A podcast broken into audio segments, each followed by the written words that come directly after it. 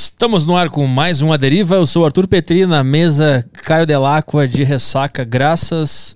Graças a dois gols de São Paulo. Lu- Foi o gol do- graças a Luciano e qual foi o outro cara que fez o gol? Eu não sei. Felipe Melo de con- é, Vamos É, falar que Felipe foi Melo de contra. bunda, né? Isso, pronto. Pra melhor, pra dar... O melhor de tudo é que ele, ele- o Felipe Melo ele tira, ele afasta a bola, a bola cai no pé do cara, que chuta, bate na bunda dele e entra, e entra no gol e é gol do São Paulo. E o dia termina comigo bebaço. Comemorando. Tu Depois falou- de uma semana sóbrio. Depois de uma semana sobe. Passou É. sexta, sábado, na sobriedade. Domingão você É, domingão. Eu, eu, eu tava, mas eu não tava decidido que eu ia tomar ainda na, na, na- no domingo. Era só se o São Paulo fosse campeão. o jogo entendeu? tava rodando, o São Paulo já tava com 2 a 0 e eu tava, cara, será que eu abro essa Heineken aqui? Passou o jogo inteiro com a- Tremendo. Quando o São é. Paulo fez gol, tu já pegou assim, não, não, não vou Não, abrir. é. Espera fazer mais um. Não, outro dia eu fui abrir o frigobar, a minha mão foi direto na cerveja. Eu cara, Já virou um eu- hábito, eu queria já. pegar uma água, meu. Que porra é essa? Eu queria me hidratar, mas o meu corpo quer me matar. É, é isso. Agora eu vou ter que esperar o. Agora é só no final do Brasileirão que eu posso beber. Porque tu acha que vai ser campeão? Ah, acho que vai ser campeão. Acho que tem potencial Do isso. Brasileirão? Os caras do estavam com uma moral muito baixa. Eles já, pô, ano passado.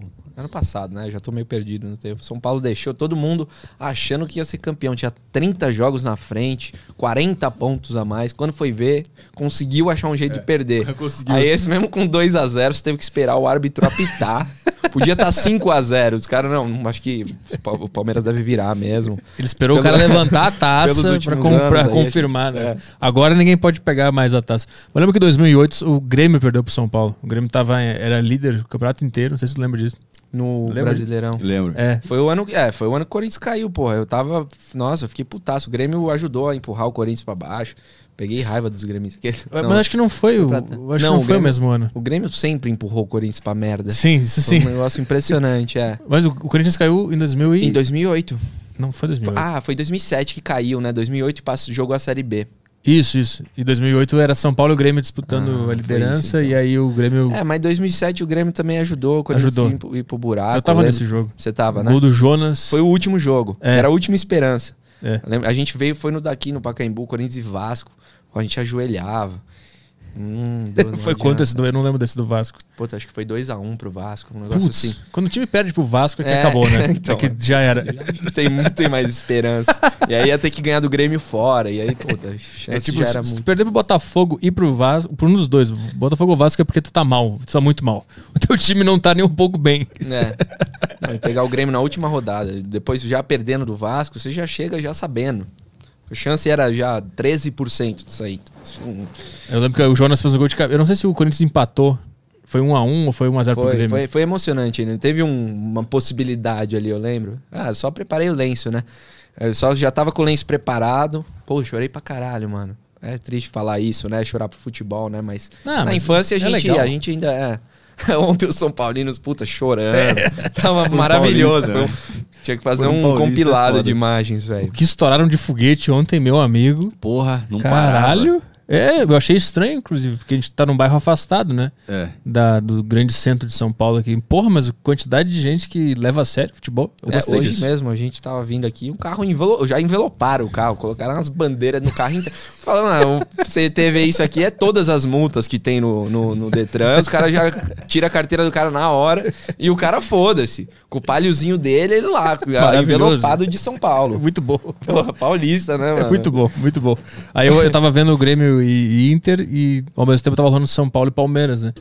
E aí, eu, é, quando era gol do São Paulo, os caras gritavam, e quando deu o gol do Grêmio, eu gritei. Eu acho que ninguém entendeu nada. Que jogo é esse que esse cara tá vendo aqui? Esse cara comemorou uma lateral É, aqui. cara, o Santos não tá jogando? O que que tá Ou você acontecendo? tá assistindo o jogo tipo, fica na, na, na caixinha que depois, é de- depois de 43 minutos tem um a, gol. o cara tem a pior internet do bairro. Exato. Os caras acharam que eu era São Paulino A comemorando o jogo. internet da TIM.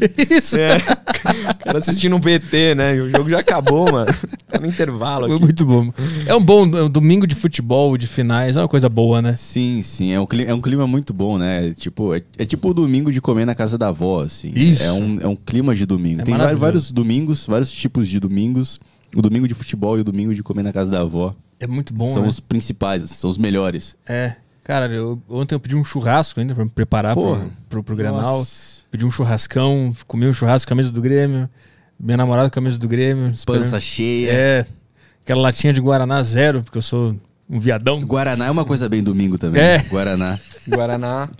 É, bom, mas Eu- pra mim é mais na feijoada. Eu vou na coquinha padrão mesmo. Coca mata ressaca. Domingão é pra mim é coca. Só quarta e sábado, os dias da feijoada, um possível guaranazinho com gelo e laranja, eu, eu fico até. Eu gostava do Guaraná Quat. Quem que gosta de Quat? É bom, não? era bom. É, então era bom, mas, É, mas não nada virou Quat? agora Fanta. Eu não ah, sei. virou... É, virou uma outra Fanta coisa. Guaraná? Não, gostava de Quat. Eu, é, era um Quat Fanta era bom. Guaraná, eu acho. Era bom. Teve a mesma coisa, né? Que a, a Coca tinha comprado a Quat. Agora é tudo a Coca, essa porra, eu acho. É, acho que a Quat a- era da Coca. Menos a Guaraná. A Gua- Guaraná Antártica, só que a Ambev... É, agora na Antártica se segura lá o, a tradição do Guaraná nas suas mãos, não vende nem a pau. Não sei, a Antártica não é da, da Coca-Cola, né? Nada a ver. É da. Antártica não. Ah, tá. Então A tá. Antártica é da Ambev. Adorei esse início de podcast. É, Falando. muito, avulso bom. pra Muito legal, É. gostei.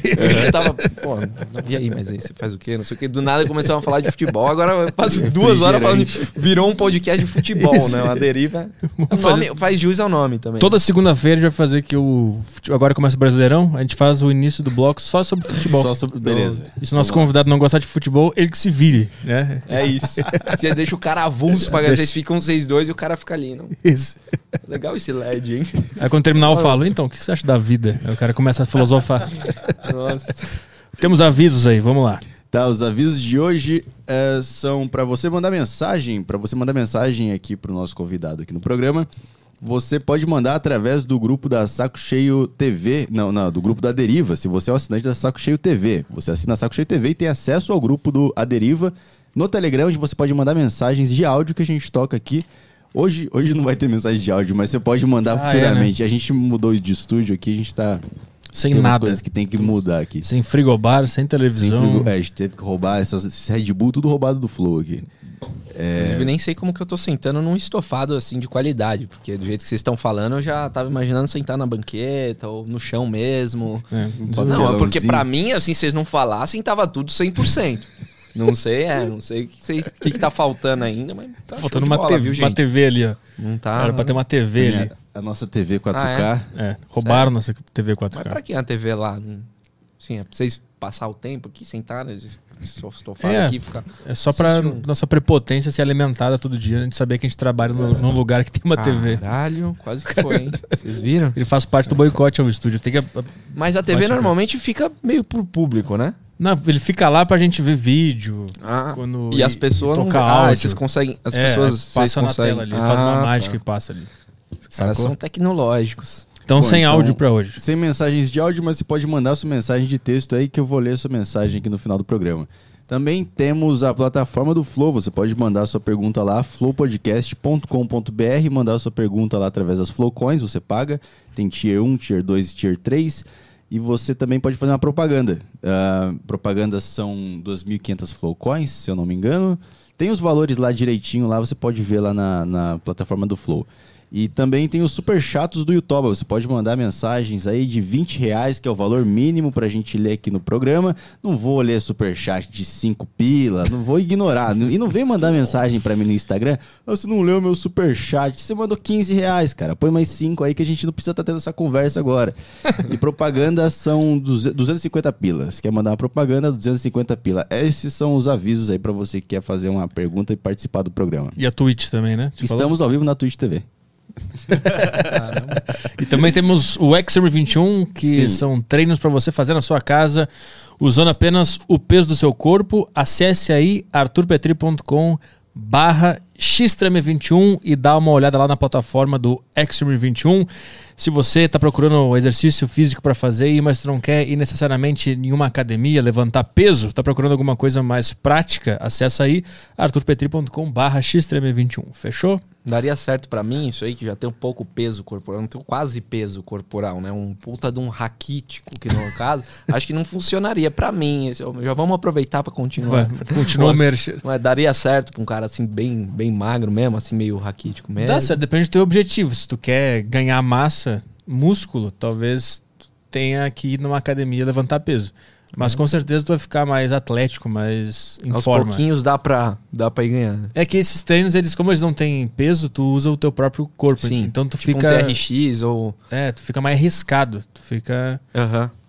aquele magro, massa, aquela massa É. magra, né? Fica um belo de um gostoso. Sabe? Porque, magro. cara- porque eu penso os gostoso. dois extremos, um gordaça e um magraço, não vai dar muito certo. É pra um cara um peso mais mediano, né?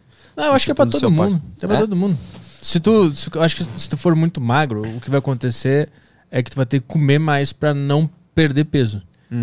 O exercício físico em si, ele não. Não, Não resolve. Ele não diz muito o que- que, é. vai acontecer com o teu físico, é mais o que tu come. É bom se exercitar, né? De qualquer, Sim, de qualquer jeito. Tu não faz nada. nada. Assim, Sedentário. inclusive, eu tava até pensando em comprar agora já esse produto, se tiverem um sobre. Não, mas é que realmente eu sou um cara bem sedentário. Assim, lógico, tem uns esportes que eu adoro jogar, tipo futebol, tênis e só, né? Também. Eu vou falar que eu gosto de nadar, fazer natação, não, não gosto, não. Gosto de nadar quando tá um puta calor, mas não é nadar assim, não, vamos nadar, não. É, fica Só parado na futebol água, e né? tênis, eu acho, assim, que eu tô lembrando. É, talvez mais algum ping-pong, um negocinho mais tranquilo, um esporte. Um de- mini tênis. uma malhar, correr. Meu irmão gosta de correr. Eu falo, puta, como. Cara, não, mó gostoso correr. Eu falo, não é possível. Não tem graça correr, não. É melhor qualquer coisa, saca? Tipo, vamos jogar um aqueles ping-pong de, de beer pong, qualquer coisa. O cara quer né? envolver um álcool no Nossa, exercício físico. Pra mim, o esporte é estando parado, sentado confortável ali, um xadrez. Eu Ah, adoro xadrez. xadrez. Puta, Sério? adoro Vamos jogar xadrez. depois, então. É mesmo? Vou pegar o tabuleiro depois. Tem um tabuleiro monstro. Vamos jogar um xadrez, então, nesse, nesse programa, Vamos. mais tarde? Com certeza. Tá, então tá prometido aqui. A partida, sim, eu já joguei contra o Crico hoje Puta, aqui. só que é, vai, é, vamos, Perdi. pessoal vai estar, vai, é um jogo dinâmico, né? Deve ser entretenimento puro, você assistir uma partida de xadrez ao vivo, é um sono, né? Preparem o café aí, galera. Vai É que nem ver Fórmula bastante. 1, né? Fórmula 1. Fórmula 1, não, Fórmula só, 1 também, não dá. só fica uma câmera acompanhando um carro, assim. É. E é sempre o cara que tá em primeiro, fica Não, em quem primeiro. tá no carro deve ser da hora pra caralho. Agora, Isso. você ficar lá na sua casa ouvindo. Ainda o Kleber Machado começa a me narrar. Com o Galvão, ainda pelo menos você, pô, ouvir aquelas, aquelas gafes clássicas, ou a voz dele dá uma falhada. Já, você já tem um entretenimentozinho ali, o Galvãozinho te acordando. Você fala, ah, me lembrei da Copa do Mundo de 2006, saudades. Aí agora, pô, ver o Kleber Machado na- na- narrando. Desculpe, Kleber Machado e família, mas assim, não dá. Eu gosto dele narrando futebol, é muito Não. bom. O Kleber? É, tu não gosta? Não, eu, é, eu acho que ele é bom no que ele faz, mas assim, não é o tipo de, de, de, de comunicação que me agrada muito. Mas acho que ele? Interessante. Porque é, não sei, eu, e eu tenho isso já há bastante tempo, assim, não sei se eu tô errado, se eu sou diferente, mas eu acho que o Kleber Machado, ele é um cara que, assim, ele não tem os bordões mais legais, e ele é um cara meio, você vê que ele tem uma identidade muito dele, assim. Ah, todo, acho que todos os... Mas eu gosto de um cara mais tipo Milton Leite, que já é um cara mais debochado e tal. O Kleber, ele é muito caralho. padrãozão. Eu acho que tudo que a Globo... Na maioria das coisas que quando a Globo coloca um apresentador assim, eu acho que acaba sendo um meio, meio forma... um negócio muito formatado, assim, demais. O cara sai de uma caixinha ali e fala, ó, você não pode falar mais do que... Você vê, o Milton Leite nunca narrou um jogo da Globo, por quê? Porque o cara zoa mesmo, tá ligado? Ele- E eu acho que vai ter uma hora que a Globo vai precisar mudar isso. Não sei quando, mas acho que já era a hora, inclusive, de sacar uns caras mais assim, sabe? Não vou ficar falando, queimando um monte de gente. Eu acho que tá na hora de demitir É, o Kleber eu Machado. vou fazer uma lista e mandar pro, pro, pro meu querido Bodinho. É, tô fazendo aqui meu. Cara, puta ca- cara, começou o caga a programa regra, né? O cara já chegou. quem que tem que narrar quem que não tem. Não, isso daí eu perdi realmente a mão, gente. Vocês podem. não faz o corte, não. aqueles. Os caras vão fazer O o, cara corte já só fez, porque eu já. falei isso. é, já...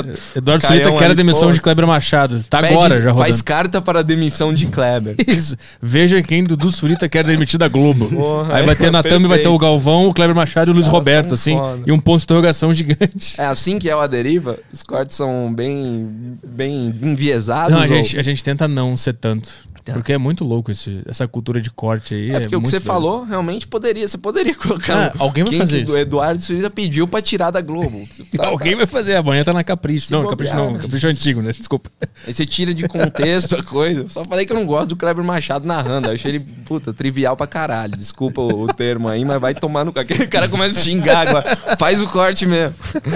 Ah, algum canal sanguessuga vai fazer esse corte. Porque Ah, tem os sim. caras que não trabalham na deriva e ganham dinheiro com a deriva. Eles fazem cortes que dá É mesmo. visualizações pra caralho. Vocês ficam putaço? Eu fico. Ah, Você fica- eu sou completamente contra isso aí. Canal de, se você tem canal de corte e tá ouvindo isso aqui, eu quero, eu quero que Quero que você eu- eu perca seu quero que canal. você se foda, cara. Você tá ganhando dinheiro em cima de. Em cima eu que me trouxa. fudi aqui pra montar esse estúdio hoje, tô cheio de verdade. olheira, trabalhei de ressaca. Fiz o negócio acontecer aqui. A gente tá se fudendo aqui pra você ficar fazendo thumbnail, clickbait aí, seu É. filho da puta. Aí vem, vem reclamar depois no Instagram lá. Ah, porque eu tomei strike. Mas vai pra puta que pariu, devia perder, devia perder a casa. Ih, rapaz. Devia perder a casa. o cara mandou essa. Não queria ter levado a esse nível de ódio, assim, trouxe, um- não trouxe é uma ódio. pauta agora, cheguei e falei, não, mas vocês ficam putaço, né? É que- Cara, é que mano, o- só ajudou a, a desgraça. Aqui, se tu deixar, o ódio vai. Nesse, nesse programa aqui, é. o ódio tem muita voz aqui. Porque aqui a gente tem muito ódio aqui. Ah, é? Vocês dois? É, então. Engraçado, quando eu fui no pop lá, rolava também um. Eu não sei, cara. É, acho, que, acho que é uma cultura daqui, então, do Flow. Papo. Só, falta. Não, Vou assistir os outros pra ver se tem isso daí. Lá é só amor. Não é.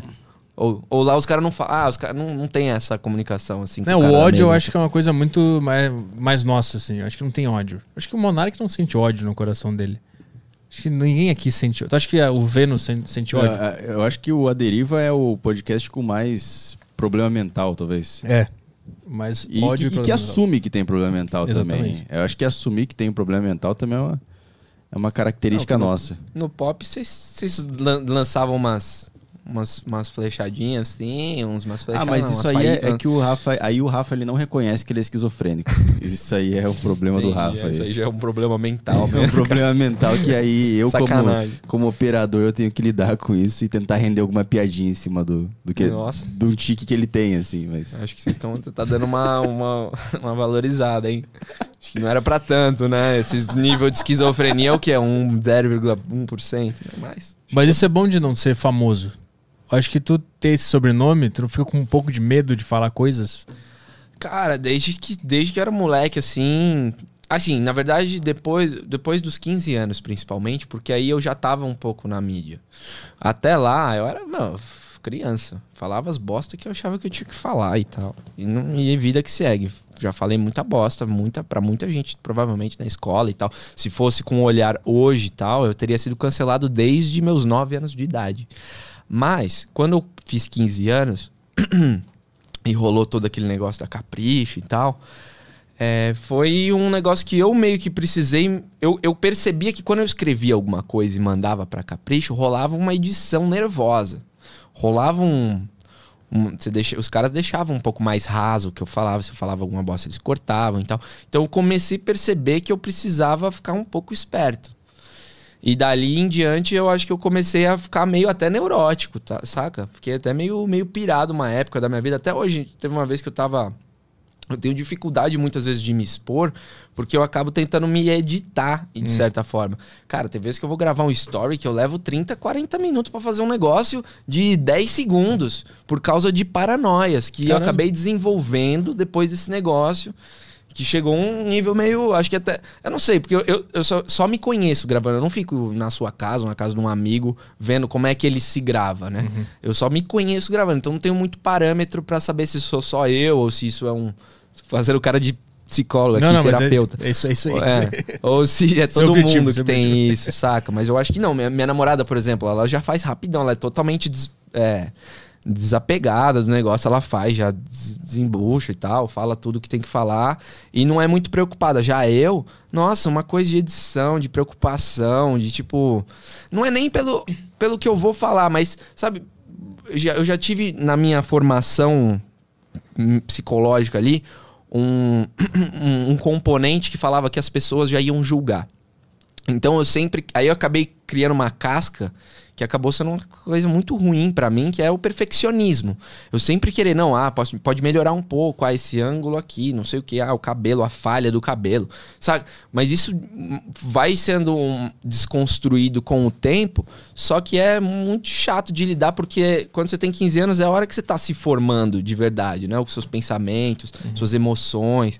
Acho que até um pouco antes, né? Até os 14, 15 e tal.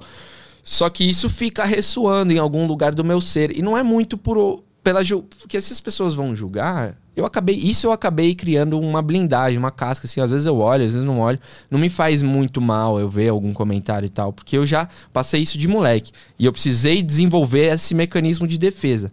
Agora. eu comigo mesmo é o grande problema, saca?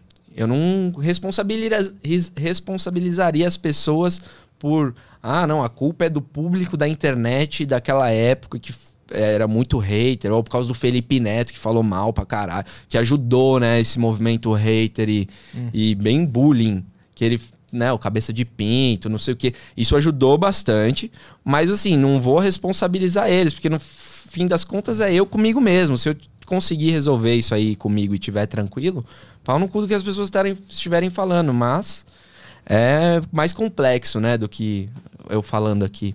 Mas o que que rolava na- nessa época de, de mensagem negativa? O que que tu tinha contato? Porque não tinha rede social tão forte quanto é hoje Sim. naquela época. Sim, é. Onde que tu via que estavam odiando? Era o vídeo do Felipe Neto? Era nos comentários? Onde é que chegava essa É, mensagem? cara, boa pergunta, né? Esses dias mesmo eu me perguntei, eu falei, mano, como é que a gente escutava música?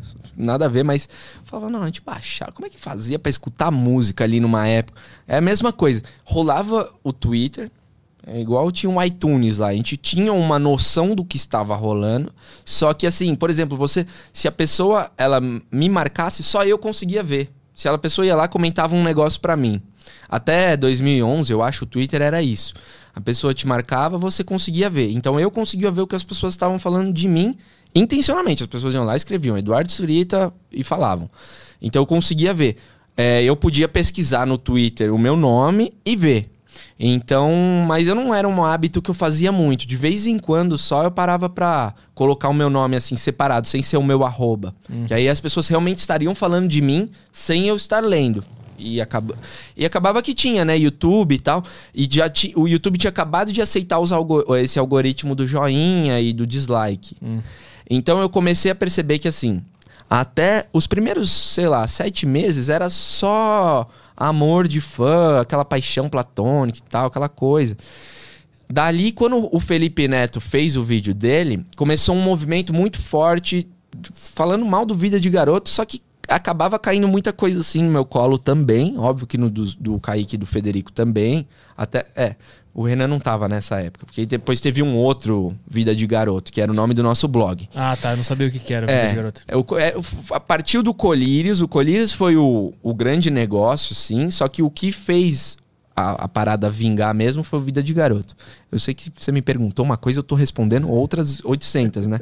Mas, cara, é, daí você começava a sentir essa onda do hate nos descurtidas dos vídeos ou nos comentários de YouTube já tava rolando muitas coisas é, negativas, assim, do tipo... A gente era, era pra criança, meio que pra jovem, adolescente ali, pras meninas.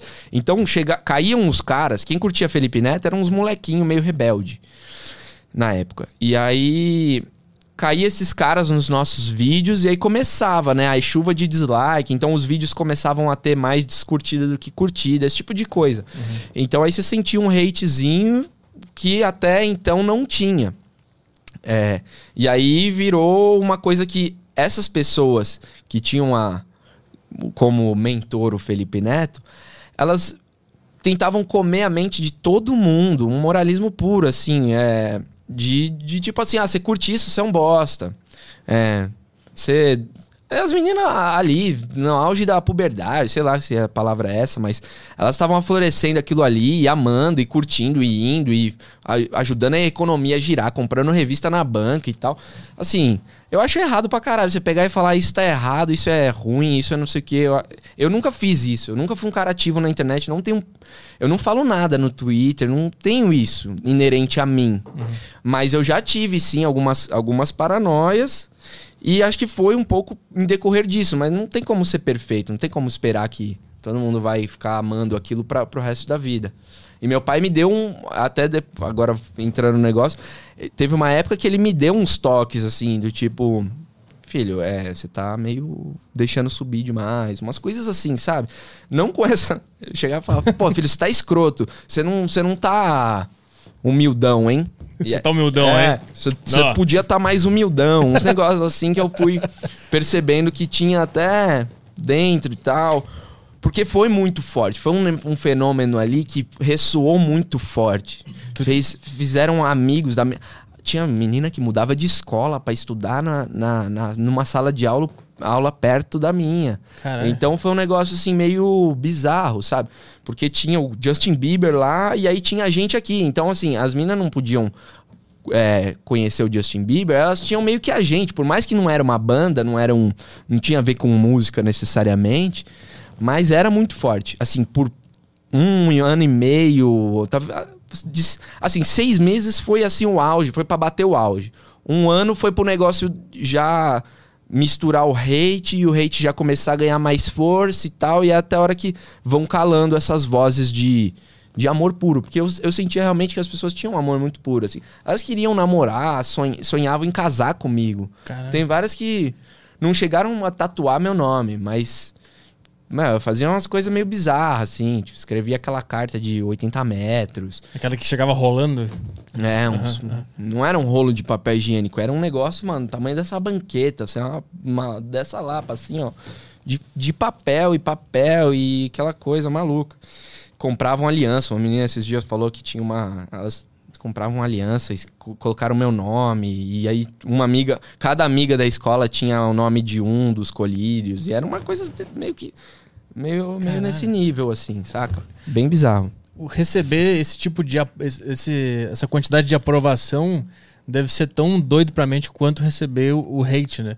Tu consegue, olhando pra trás hoje, ver Aonde qu- que. quanto que o- esse carinho. Carinho é, exacerbado, Aham. essa falta de limite das pessoas em amar algo que, tam, que era só um cara numa revista, não era pra Uhum. tanto, né, a reação. E Toda essa situação tu consegue analisar, olhando pra trás, que, que porra foi essa? O que aconteceu nessa época? É, cara, é que era muito, tudo muito novo. Então, na hora, você acha que, que aquilo ali é normal. Mas ao mesmo tempo, só depois de muito tempo, até hoje eu ainda tenho dificuldade de ter essa, essa, esse distanciamento de tudo que aconteceu. É, mas eu acho que, falando a respeito desse negócio do hate e tal, é, quando a gente se, se envolve com um comentário positivo, quando a gente vê alguém falando bem da gente, a gente fica, caralho, que legal, não sei o quê. Eu acho que é aí que mora o perigo. Porque uma vez que você se envolve com alguém falando bem, e você fica vivendo aquilo ali, achando que vai, vão pessoas mais falar bem e tal. E aí daqui a pouco você já nem dá mais valor pra pessoa falando bem. Porque a hora que aparece um contraste, uma outra pessoa falando alguma outra coisa, você já dá mais atenção pra aquilo. Pra aquilo que é diferente. Porque contrasta, você fala, não, peraí, tá todo mundo falando bem aqui de mim, do nada vem uma pessoa falando mal. É, você vai acabar ignorando os outros 90, pes- 90 comentários positivos, curtida, não sei o que, e você vai dar atenção. Porque você se envolveu no nível positivo, e o positivo e o negativo são a mesma coisa, só que em diferentes facetas ali. Então acho que o grande problema foi me ser é, inserido, talvez por mim mesmo ou por- pelo contexto, sabe? De que aquilo ia durar mais tempo do que realmente durou. Então eu tava sem uma, uma perspectiva eu tava, na verdade, com uma perspectiva ilusória de que aquilo duraria muito tempo, e quando eu fui me dar conta, já tinha acabado. E aí isso gerou uma grande depressão na minha cabeça, um, um baque, porque eu tava achando que a vida estaria ganha aos 16, 17 anos, e aos 18 para 19, quando eu tinha 20, eu me dei conta de que, assim, eu não tinha eh, me perguntado o que eu precisava me perguntar, eu não tinha saído pros rolês e passado mal do jeito que eu deveria ter saído. Assim, que normalmente um jovem de 15 para 20 anos ali passaria. Então, assim, eu me privei de muita coisa pra viver aquilo ali, de, né, de trabalhar e, sei lá, e tentar gerar conteúdo e tal. E me peguei num, numa cobrança muito forte de ter algo, algo para mostrar, saca? Eu não podia simplesmente passar o. Por mais que hoje, depois de muito tempo, eu passo um ano sem postar nada no Twitter, na época isso era im- im- impensável pra mim. Então eu acabei entrando num, num ciclo de vai, faz, vai, faz, vai, faz. E não pra real- realmente eu me suprir, me realizar e tirar meus desejos de artísticos e tal. E sim, só pra uns, uns Felipe Neto da vida, uns cara que vem e fala, não, mas o que, que esses bostinha fazem? O que, que eles estão lá no palco fazendo? Eles estão... É, eles nem pra tocar uma gaita, nem pra dançar, nem pra fazer bosta nenhuma. Então, esse tipo de comentário, na época, causava uma coisa assim: pô, eu preciso me provar, eu preciso provar para as pessoas que eu realmente faço alguma coisa. Então isso daí vira um- uma tortura, saca? Porque você acaba se cobrando de uma coisa que não é, você não precisa, você tem 15 anos, tá ligado? E um monte de gente compra essas ideias porque o cara fala com uma, auto- uma autoridade ali no negócio. Então, nem sei que pergunta, que aonde que eu tô levando isso tudo, mas eu acho que foi isso daí foi meio, meio maluco mesmo. Eu acho que, eu acho que o. Que conclusão, hein? Porra, acho que isso daí eu acho que é tudo meio maluco, no final das É contas. isso. no Acho que o lance é deriva. que tanto o comentário positivo quanto o negativo tem meio que ignorar ele, porque se tu, se tu dá valor pro positivo, tu vai dar pro negativo também. Exato. O lance é- exatamente. É dar pros outros o poder de alterar o teu estado de espírito, né? Esse é o lance. Sim. Porque o É. comentário positivo te deixar bem, alterou o teu estado de, de espírito. né? Exatamente. O negativo vai te deixar mal, Exato. porque tu tá Se dando você poder consegue, né, e ter, ficar num- nesse lugar mais neutro, assim, olhar, obviamente, você vai observar, você vai observar se aquilo te causa uma sensação, pô, nossa, me, de, me, de- me deu uma dopamina, sei lá, uma serotonina, sei lá que mina do cara é essa, é, que dá na hora que você ganha um comentário positivo, se você tiver consciente daquilo, e na hora que vier um negativo você estiver consciente daquilo, você vai ver que esses dois lugares eles estão é, eles estão conversando, eles, se, eles coexistem um com o outro. Então, se você conseguir, é, eu sei que não é fácil, mas ter um lugar mais neutro assim e, e só observar e sei lá, e aí obviamente usar os algoritmos para você ter uma noção se realmente esse hate é uma crítica construtiva ou se esse comentário positivo não é alguém que quer só colar na sua casa no fim de semana que vem, ou então que você responda o Instagram e ficar brother. Porque às vezes a pessoa ela comenta porque ela espera alguma coisa em troca de você, ou por- enfim, a gente não sabe qual que foi o.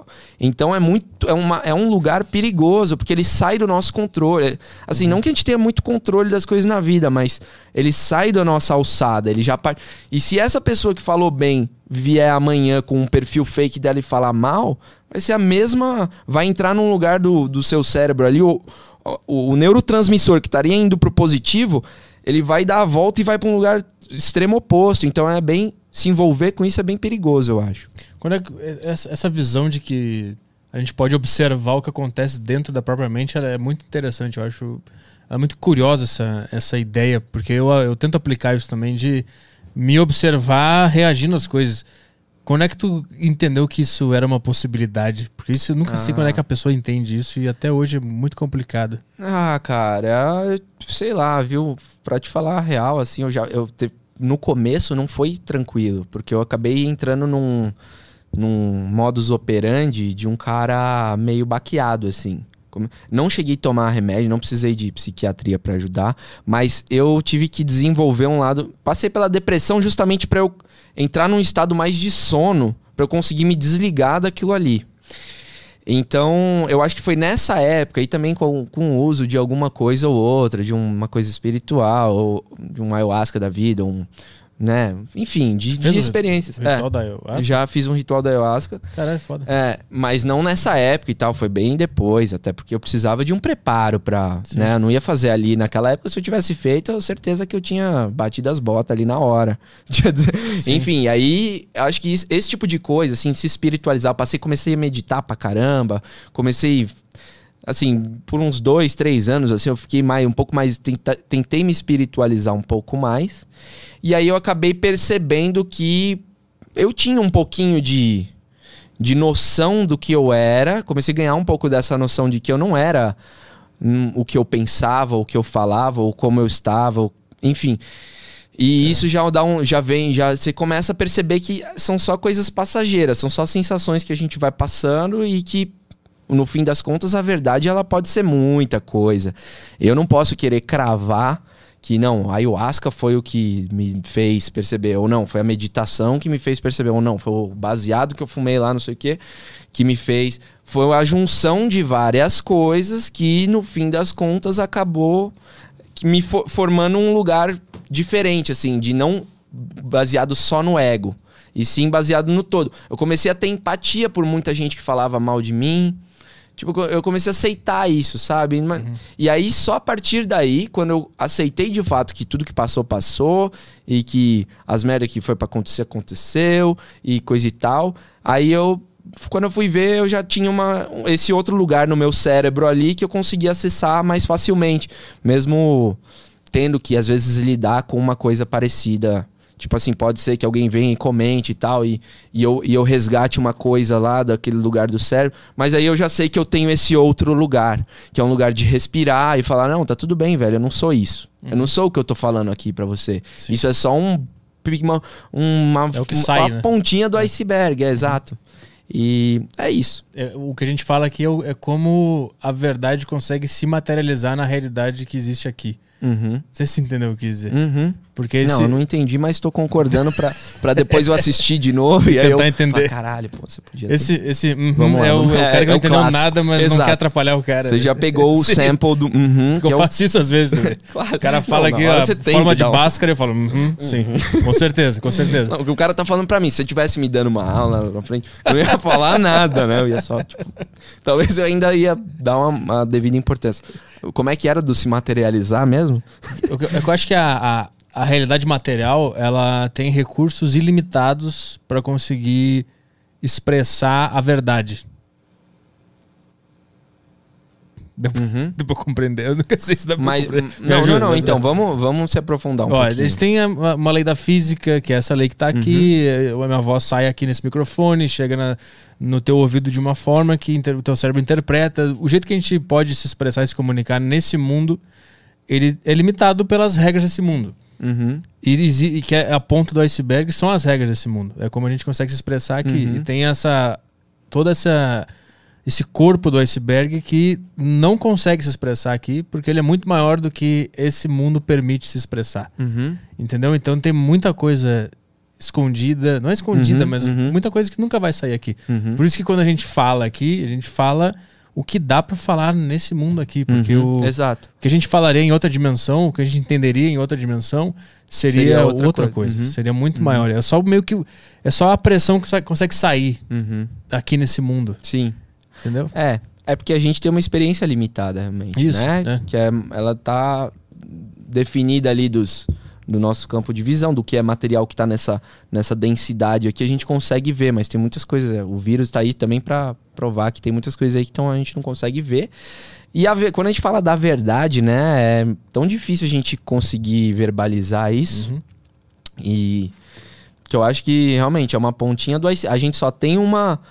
Só tem um. Uma, um, um, um pedacinho de uma pizza infinita, tá ligado? Sim, A gente acha sim. que essa, esse pedacinho da pizza infinita é o infinito. Mas na verdade ele não é. Ele é uma parte do infinito, que é muito maior, enfim.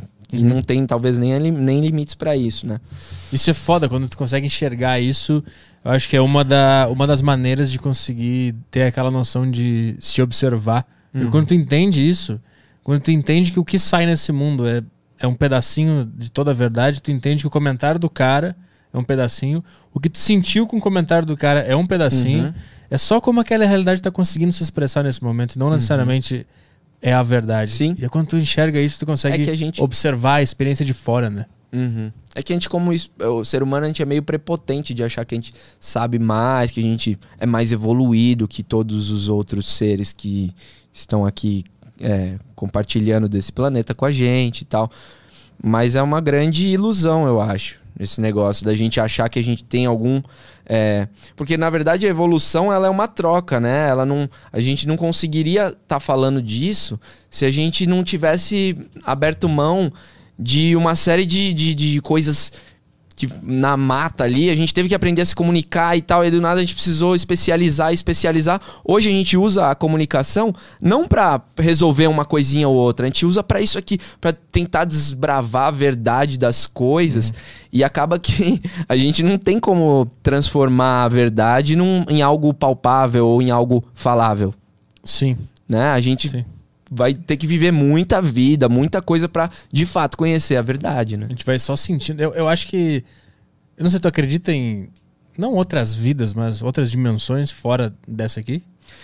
Então, é, esse é um ponto que pra mim é difícil falar, porque, né, acho pra todo mundo, mas eu acredito muito que a gente tem outras vidas, mas eu já vejo um planeta muito rico em todos os tipos de vida que eu, eu paro e penso. Beleza, pode ser egoísta, porque muita gente fala assim: "Ah, nossa, como que o ser humano acha que é o único que é o único planeta e tal?". É que é um planeta tão abundante, com tanto tipo de vida, você entra no mar, é, uma, é um outro universo e tal. Por que, que também ia precisar muito mais do que isso?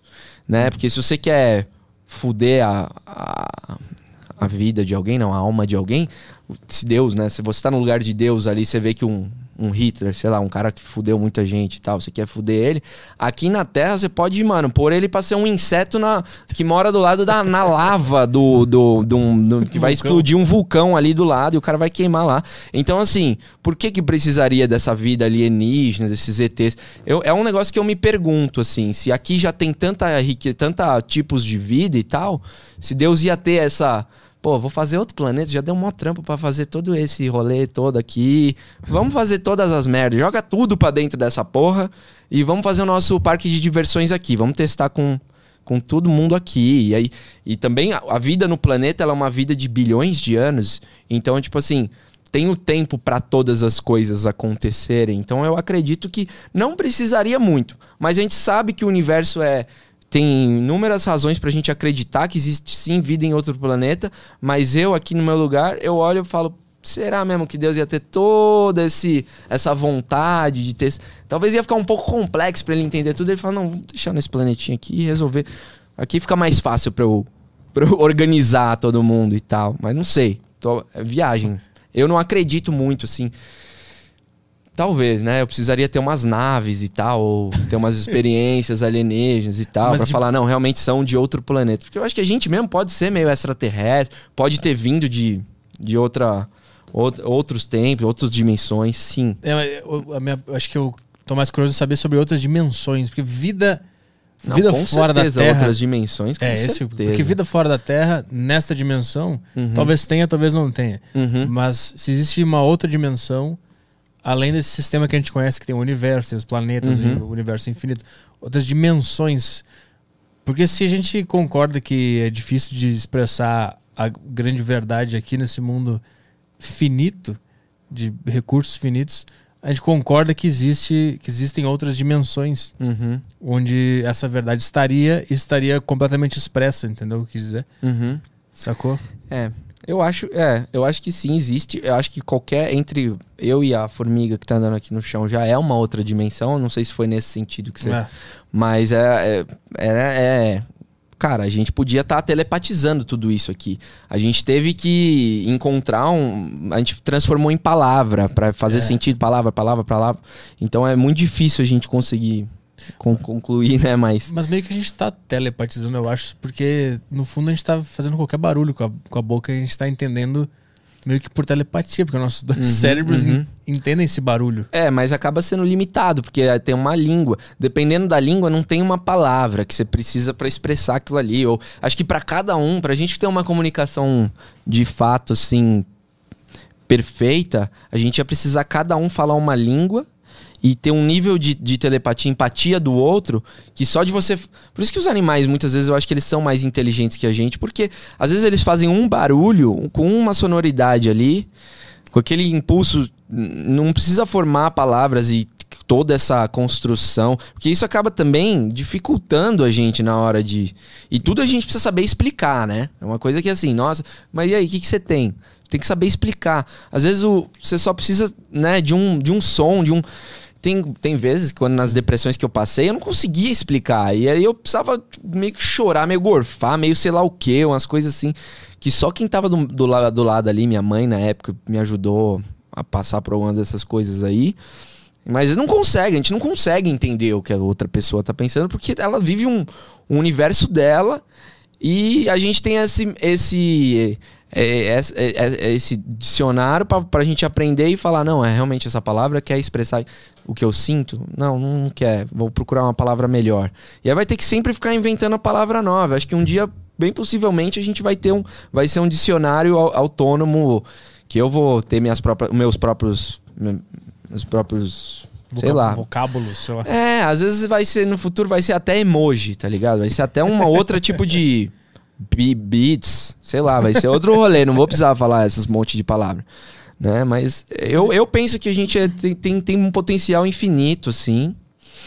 É, como, assim como todos os seres, inclusive eu acho que daqui a pouco a gente vai estar falando com um monte de bicho, não com essas palavras, mas se comunicando através de Cara. desses, dessa tecnologia. que- enfim, tem uns macacos já com, a com o pensamento ele já consegue colocar coisas em e ligar, ligar pontos e tal. Acho que daqui a pouco vai quebrar um pouco essa barreira da, da, da, da linguagem, do, da língua em si. Caralho. Inclusive, um do- é um dos estudos de futurólogos que daqui cento e poucos anos, sei lá, mais de 100 anos aí, provavelmente, o mundo vai falar uma língua só. E aí se cogita que é o inglês, né? Mas eu já acho que vai ser um negócio meio emojizado. Um- e aí o mundo inteiro, todas as pessoas do mundo vão falar a mesma língua Caralho. e vai universalizar de fato, assim, ó, essa questão. E- mas eles falam Chutaria também- hoje que é o inglês. Se eu tivesse É. que fazer um bet aqui, eu, É, eu compraria ações da. É, eu Isso. compraria um pouco mais de ações do USD, do USD não, isso é dólar. Compraria um pouquinho de, de, de um americano, inglês americano nativo. E.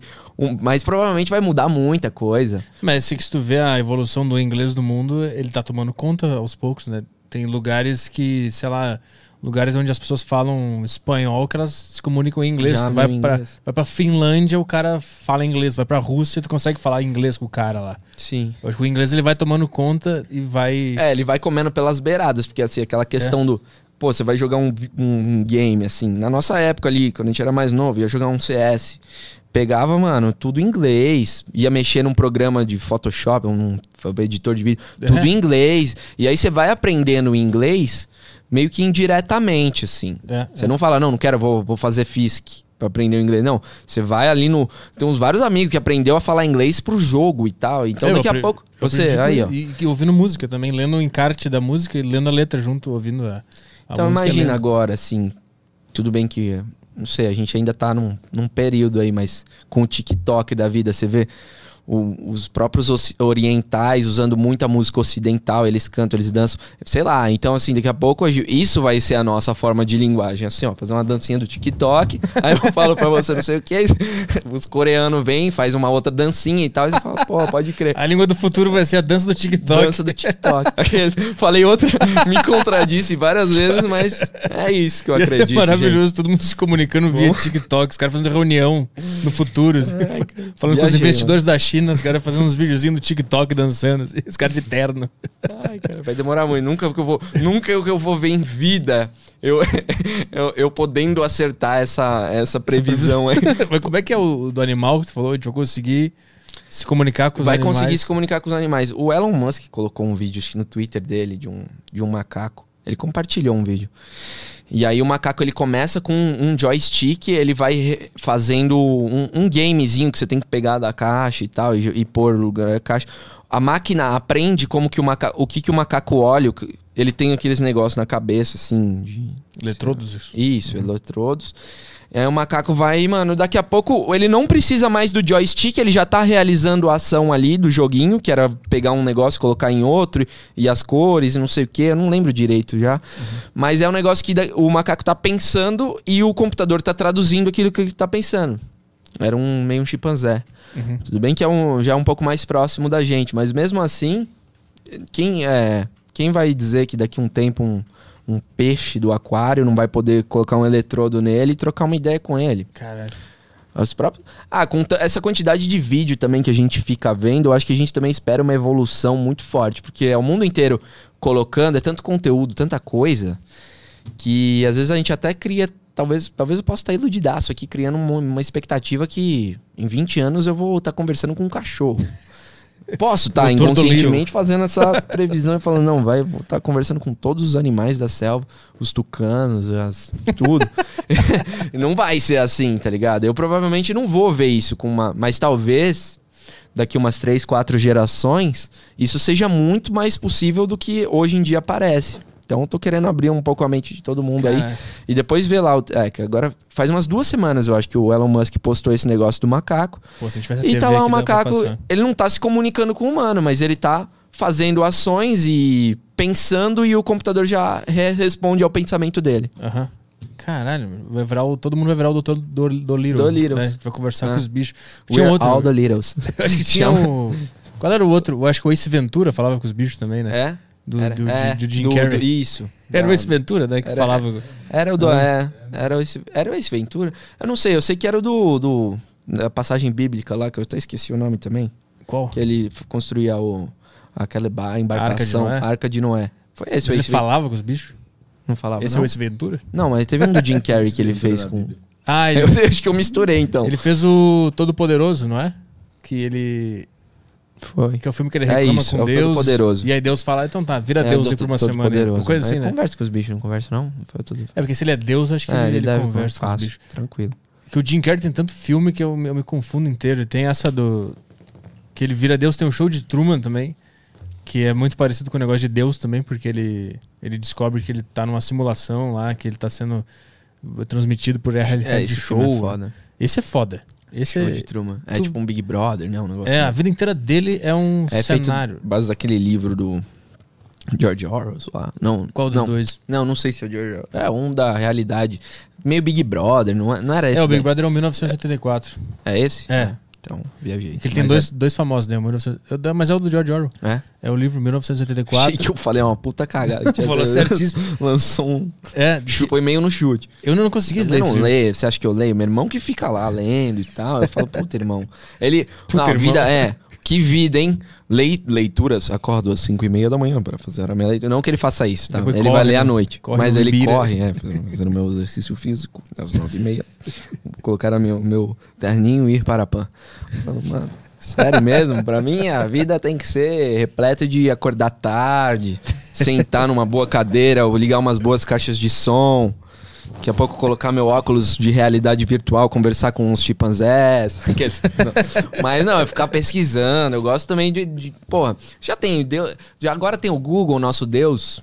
Nosso Deus, né? Que ele tem todas as respostas. Pra que, que eu vou pegar um livro que o cara fez pra engambelar, pra enrolar um nego? Porque ele fazia um livro pra você ficar lendo. Ele, eu falo, todos os escritores, tá? Comprando briga com todos. Tá. Não, mas muitos escritores no passado, que puta livro, aquele. Eles iam querer que eu le- lesse aquele. É interessante? É. Mas, pô, me dá um resumão, tá ligado? Aquele do. Que eu sempre esqueço o nome também, do judeu lá, o.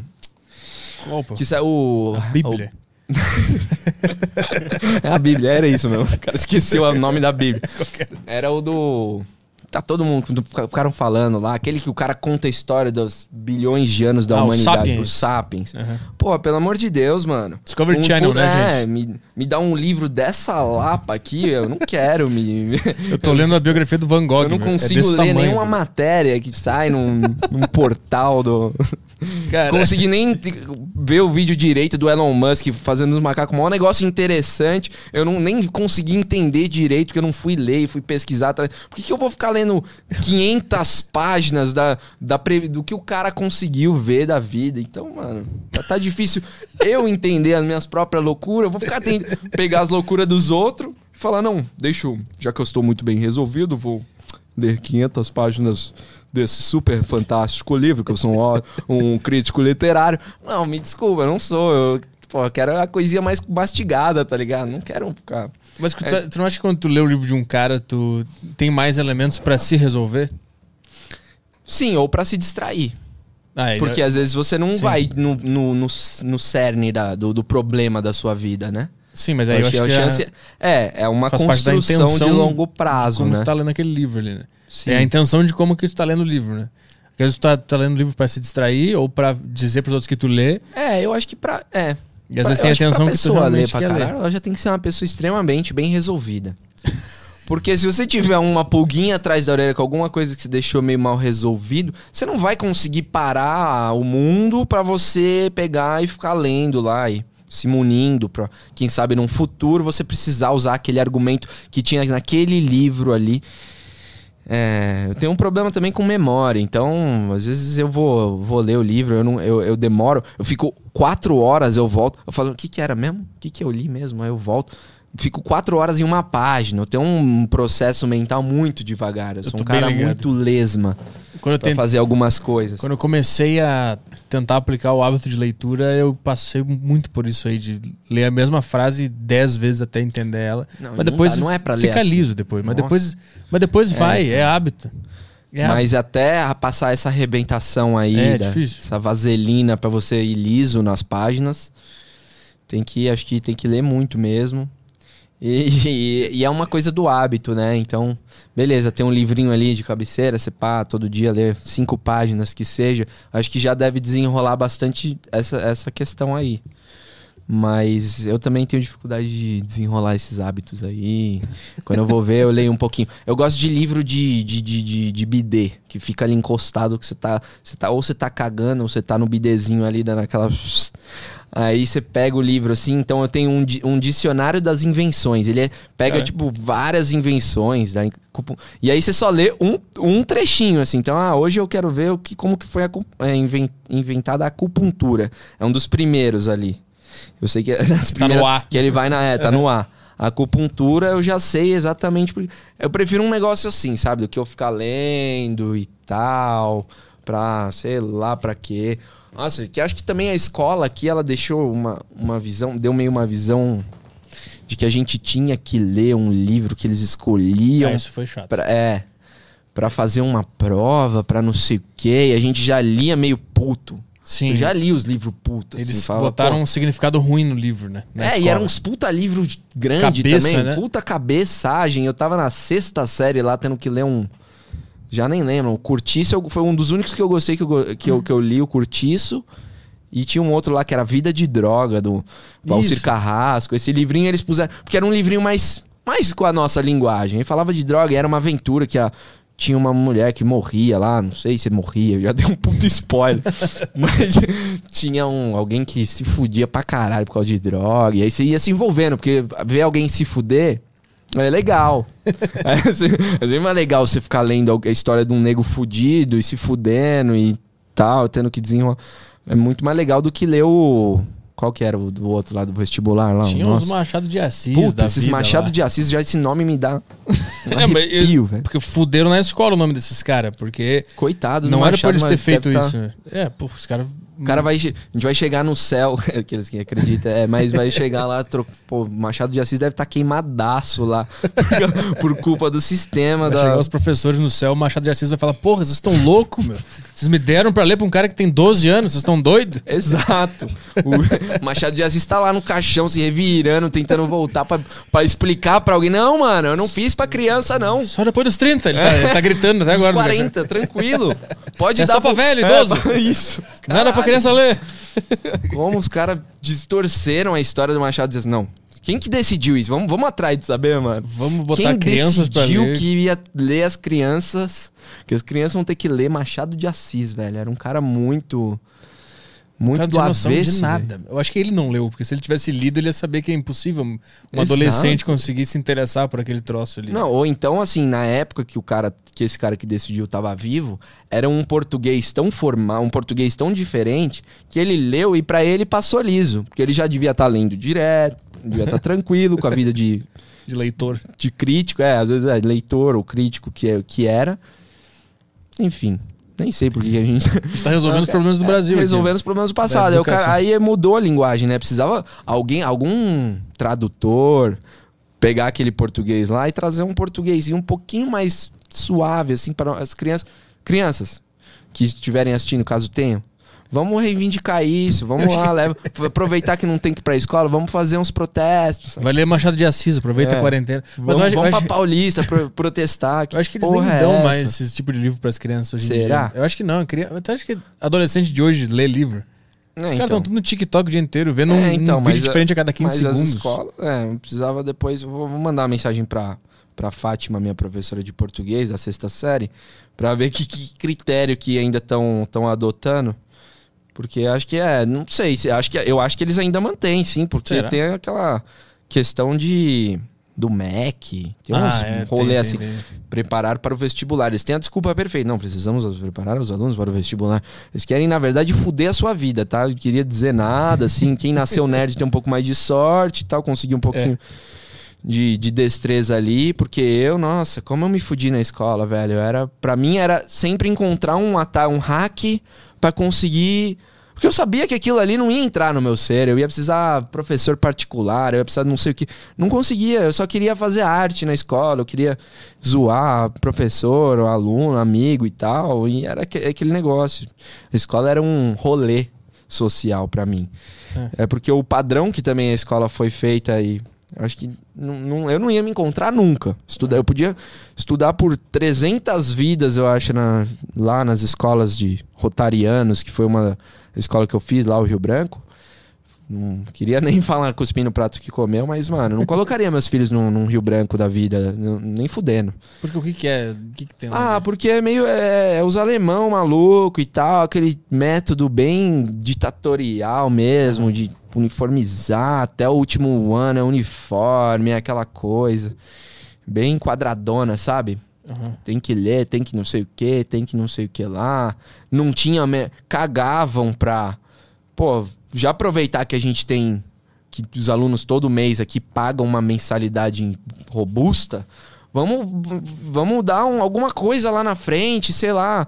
Não fazer aquela aula de informática que as crianças ficam no pente. Porque o professor de informática não tem. Não, não, não é que o professor de informática é ruim, não, mas sim que. Opa. Sim que. É, não, não foi passado alguma coisa pra entreter de fato e ao mesmo tempo ensinar alguma coisa para as crianças. Sim, foi passado. Não, já ensina o Excel, ensina o PowerPoint e pau no cu do, do- do- das crianças. Então aí a gente ia lá e achava um site que conseguia hackear o sistema e a gente hackeava o sistema, entendeu? Da, da escola. E é- essa era a nossa diversão. Porque a gente não.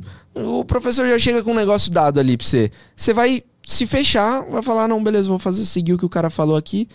Mas tá errado. Você tem que estimular a criança a fazer o que, o que ela pode fazer, reconhecer o potencial dela. E, e a- a- abrir esse, é, esse leque, assim, né?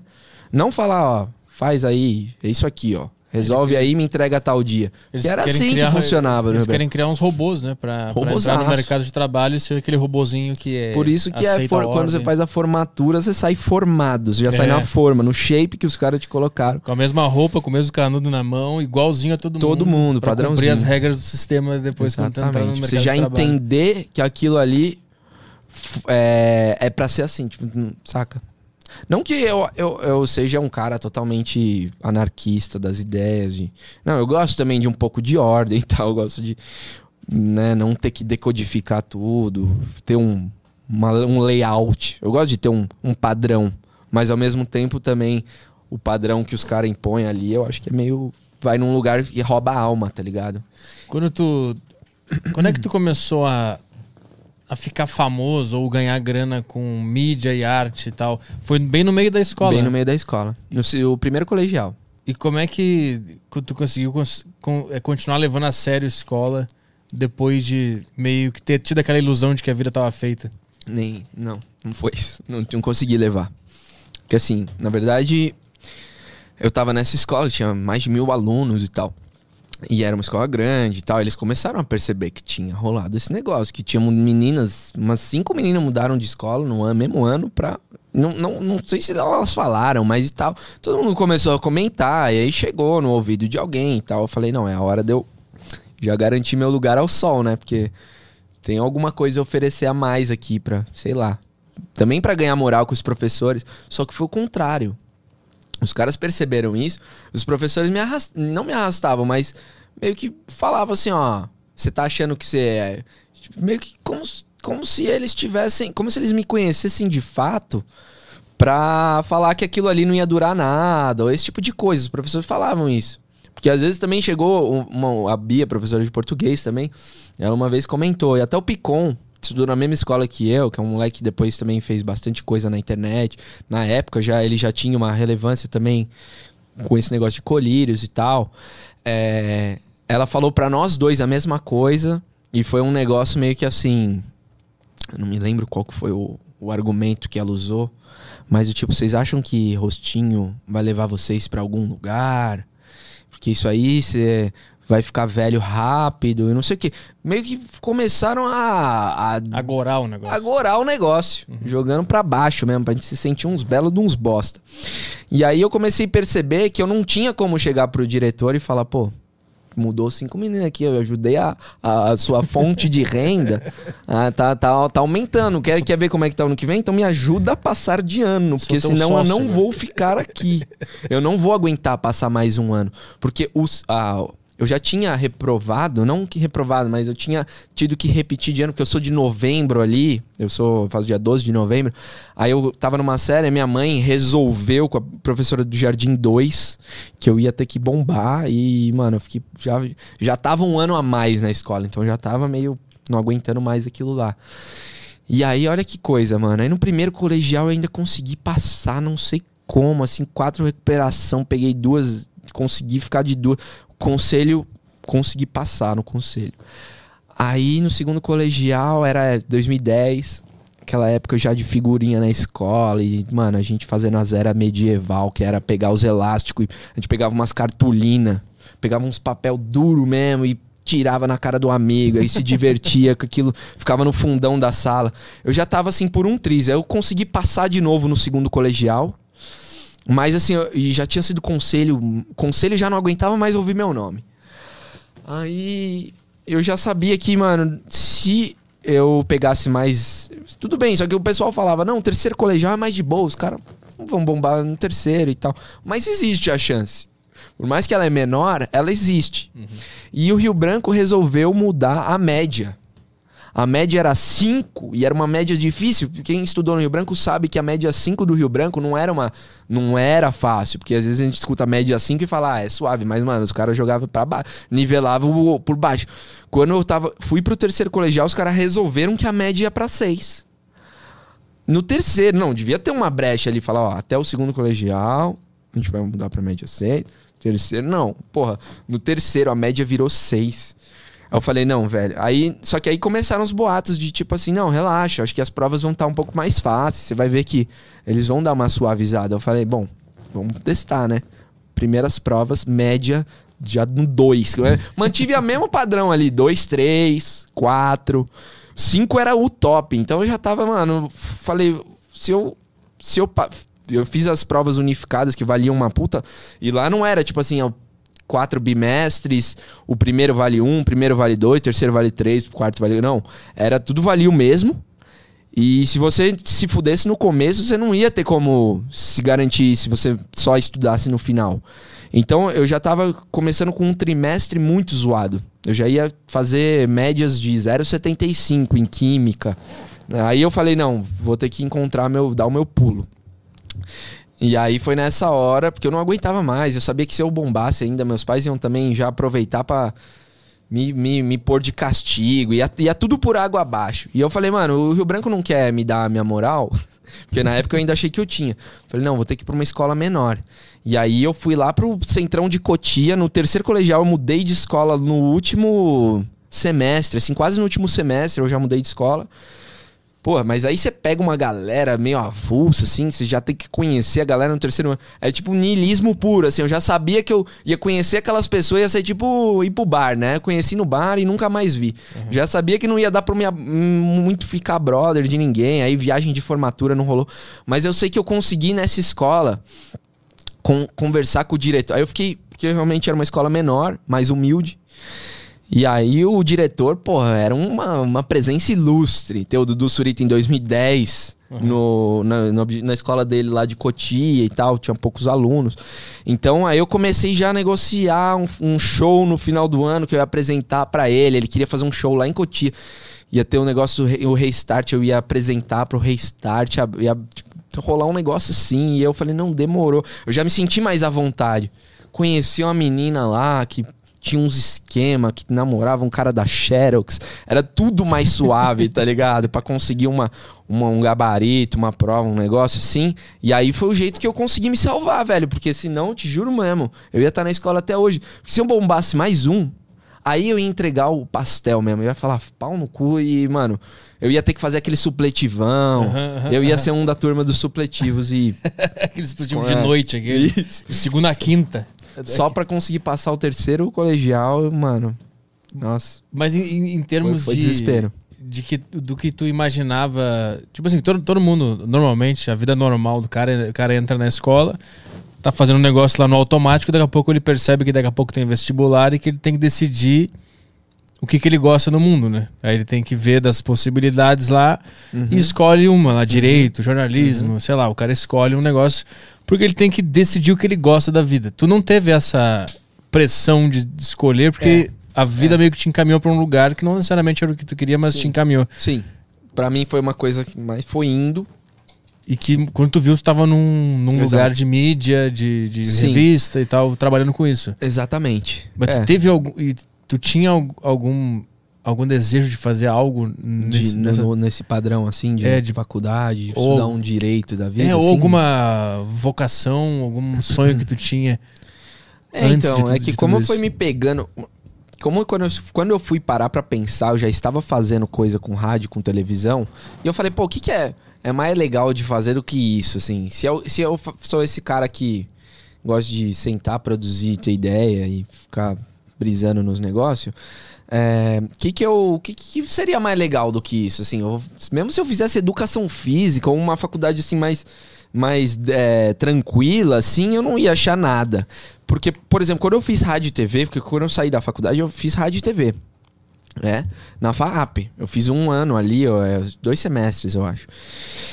Eu, quando eu fui ver aquela teoria do negócio, isso eu, eu acho que o Caião sabe. Eu não sei se ele fez cinema ou rádio e TV. cara. Eu, fiz essa porra também. Fiz Você cinema, fez também? É fiz chato pra caralho. publicidade. Você fez É. jornalismo, né? Puta negócio, teoria, Teoria? da comunicação, que Direito horroroso. Da aquele- comunicação, história da comunicação. Ética do jornalismo. Nossa. Ah, vai pra puta Como, que pariu. como os caras conseguem encher é isso linguiça? O que menos tem é isso aqui. É, tipo, o que menos prática. tem é o que a gente gostaria de estar fazendo. Então eu tava fazendo coisa na TV, eu vi aquela na, na, na teoria lá, eu falei, não, não, não é isso que eu, que eu queria estudar, não. Só que eu tinha essa noção que eu já tava um pouco mais velho, que eu ia realmente precisar de uma faculdade, caso tudo desse ruim, eu fosse preso e. Sei lá, Uhum. né? velho? A gente Todo pensa mundo na- fala isso, Na né? celinha, é. É bom Na se celinha, formar, é. porque se tu for preso um É, dia. é, eu não vou então. ser, meu, relaxa. Que aí eu- depois eu fui fazer produção de música eletrônica. E aí. Peraí, né? Que faculdade. Desde quando músico precisa de faculdade? Então, a minha faculdade é justamente. Ela só equivale à cela, à celinha. Se um dia.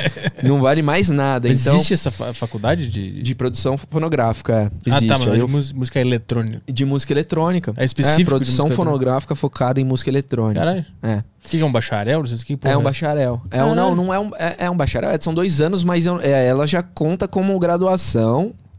Agora, não sei se o nome, acho que era bacharel mesmo. Era, Caralho. era- E que, mas tem. Tinha coisa que tu ficava lá, puta, teoria do, do som Não, digital. é primeira aula audioacústica. Só que aí você já, você já vê que é um, é um espírito mais leve. Era o que eu tava precisando. É uns brother que fuma, ma- vai estar no bar, é uns brother. Tô, tatu, todo mundo, mano, troca ideia. Os Faculdade de DJ, só Os imagino professores isso. chegavam, tanto também já punham um som. Faculdade os de DJ tinha uns caras com as cabeça de coelho, assim, sala. no fundo da Era sala. um negócio assim, saca? Não é, não é querer desmoralizar. tinha, um- é, tinha um marshmallow, ele ficava de... o marshmallow tava lá com aquela O cabeça. professor era o Marshmallow. O professor era um marshmallow de, de, de, de fantasia, velho. Mas rolava umas piras assim. Aí, pô, era uma faculdade gosto dois anos. Pô, aí, aí a gente tá falando de uma coisa que se adequa um pouco mais ao meu perfil chapa crazy. E aí eu, pô, dois anos passa assim, né? Até, até queria que tivesse tido mais, assim. Faculdade foi um, um período gostoso. Que produção de música. Aí tem as aulas de áudio acústica, teoria e tal. Um professor que era um velho do rock. Que ele, mano, chegava lá, punha uns. Mas ouvia música, aí não sei o que, ensinava. Só que, só que você não aprende muita coisa, porque, cara. Acho que qualquer faculdade você também não pega É. prática, né? É. Você pega uma visão ali do negócio, que os professores que tiveram um- uma outra visão do mercado de outros tempos vão te passar. Tudo bem, esse mercado ainda existe, existe, mas ah, a gente sabia que a gente já ia precisar se reinventar, que hoje você e um computador é, é, você pode fazer o hit que um estúdio de Los Angeles da Sony, não sei o que, pode ser que não faça. Então, é, foi um lugar assim mais mais mais maluco assim. Mas Tudo a- eu termino falando mais maluco. Tudo era mais maluco. Foi aberto, mais aberto pra, pra criatividade, pra exercer um lado Não certo da alma. quanto- É, mas, por exemplo, o nosso TCC foi fazer uma música de 10 minutos. Aí eu peguei várias músicas que eu tinha feito na época. Que eu tocava violão, aí já comecei a compor umas músicas, eu gostava dessas músicas. Tinha até uma banda, inclusive a gente fez a banda inteira, a gente era da mesma sala. Chegou uma- um negócio assim.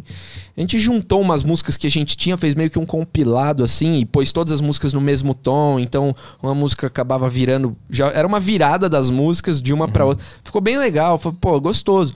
Só que foi um, um projeto TCC. Fora isso, a gente tinha que fazer umas trilhas, coisas também pra rádio TV. Tinha alguma coisa também de rádio TV, de montar trilha, de fazer sonorização, fazer foley, fazer umas coisas assim. A.N- É, não, A&R eu viajei, misturei as siglas. Mas tem uns outros no- sigla que eu já esqueci o nome. E, enfim, aí foi, era legal, assim, era bem mais, bem mais interessante do que se eu tivesse que ter feito os quatro anos de, de rádio e TV. Caramba. Com certeza. E, e tem mercado de trabalho relacionado ao diploma ou é meio que. Nada, nada. Se você Foda-se, depender do né? diploma da música pra sobreviver, você... Assim, o que, o que é legal é que você pode fazer uma pós, né? Aí você pode fazer uma pós de qualquer que seja a área e você, enfim, não vai precisar passar aquela graduação robusta de Uhum. quatro anos e tal.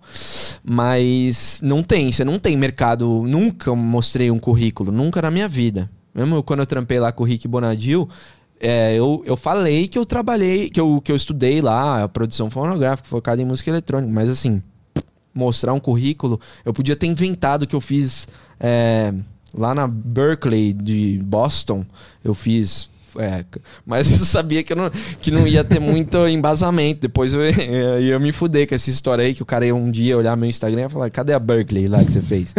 não fez, não. Ah, não, fui da sala do John Mayer. Põe no Instagram do John Mayer aí, a gente era da mesma sala lá em 2007. o cara dá um pulo. Não, eu acho que se o cara for Sim, bom sim. nesse meio, é um puta meio pra você engambelar todo mundo. Pra você dar um migué, enrolar a galera. Você consegue muita coisa. Acho que até hoje tem muita gente que consegue fazer alguma coisa. Não digo carreira. Carreira o cara vai ter que ser o que ele é. Mas o cara conseguir um tipo de trampo desse, ou muita gente entra no, no meio da- do áudio, da música, falando, não, eu sei fazer, eu sei fazer, porque você já viu um cabo, você já, já mais ou menos sabe qual que é aquele cabo meio redondinho, sabe? Que tem três pinos. Então, muita gente que consegue entrar pro mundo do áudio meio que nesses migués, assim. Porque você não tem como provar, você não tem como. Agora tudo bem, com o Instagram acho que já mu- tá mudando isso daí, né? Eu entrei numa teoria que eu acabei de fazer. De, tipo assim, as pessoas podem muito bem me engambelar. Se um dia eu, por exemplo, tivesse precisando de um assistente pro estúdio, aí vem o Caio aqui e fala: Não, conheço pra caramba. Áudio é minha. Tudo bem que aqui ele tá muito mais relacionado Tamo do que se unido, fosse né? o cara que É. trabalhou no McDonald's. Mas mesmo assim, o cara que trabalhou no McDonald's chega e fala: Não, eu sei, o- o cara vai desenrolar, vai ser um puta escroto. Eu vou ter que ensinar tudo do zero pro cara, talvez. Mas acho que o cara consegue te enrolar que ele sabe mais do que ele realmente sabe no meio da música. E Tu, tu trabalha com, com música Sim. diretamente ligado com o que, que- Diretamente. O que, que, tu faz? Cara, de tudo, mas eu faço música, principalmente, né? Mas também faço, sei lá, umas. É, fiz, tive algumas experiências com coisas extras musicais, assim, como por exemplo uma vinheta que eu fiz. um- eita, uma abertura de um, de um canal, uma propaganda, eu sonorizei um negócio, já fiz locução pra Anitta. Você acredita? Eu já fiz. Porque meu irmão é, tinha um contato direto com a Anitta e ele tava trocando ideia com ela. Aí ela falou: Nossa, você tem uma voz de locutor e tal. Você não consegue fazer uma locução aí de, de um cara falando espanhol? Aproveita que você sabe falar espanhol, que ele tava morando em Barcelona, se bobear na época. A gente fez uma locução lá pra Anitta. Que ela nunca nem. Ela nem sabe. Tô, Anitta, se estiver assistindo aí. Paga. Cê, é, você, por favor, me paga essa porra que a gente fez lá pro Instagram dela. Gravei bonitinho. Eu gravei também um pedaço foi em inglês. Eu fiz um. Hey, ladies and gentlemen. Eu fiz uma voz assim e tal, fiz umas locuções. Também já tive programa na rádio, então esse negócio do áudio sempre foi meio próximo na vida. E aí eu fiz um negocinho meio tipo um iFood, um negocinho de um parceiro também, que é do Strala Vídeos. Fiz, fui fazendo umas coisas assim. Do Strala, que é um, um canal. O cara acabou de criar um aplicativo, é um parceiro que, enfim, ele precisava de um negocinho assim. Eu fiz. E só, mas assim, não sei, eu gosto muito de fazer música, tá ligado? Se eu tiver um computador bom na minha frente, eu sei que eu desenrolo uma música rápido Caralho. e tranquilo. Como é que é? Tu faz música só no computador, tu não. Não, é. O computador me abriu esse viés. Ah. Hoje eu não consigo mais compor sem um computador, assim. Até consigo, mas vai ser, vai, vai ser chato, porque eu escuto aquele acorde do violão, parece que eu já ouvi aquilo, eu já vou lembrar de um, de um Nat Roots da vida, eu já, vai me vir uma, uma melodia de um Nat Roots. Então eu prefiro o, o processo de, de produzir uma música ou compor uma música direto no software, porque eu acabo que eu coloco mais elementos, então eu vou fazendo sei lá, coisas, a coisa vai vem mais naturalmente, sabe? Parte de um lugar que já é mais diferente. Mas que programa é esse? Que software Eu é uso o Ableton, o Live. Faço a menor ideia do que É, seja. é um software, cara, que você consegue colocar tudo ali rapidinho, você já deixa. Tudo tá no loop o tempo todo. Aí você, às vezes, tem um negócio chamado Splice, você vai, procura um sample. Então eu tipo, preciso de um, sei lá, de um key. Às vezes eu tô sem, sem referência, um lugar onde eu começo. Não quero pegar o violão e fazer os quatro acordes e começar a gravar a partir de um violão.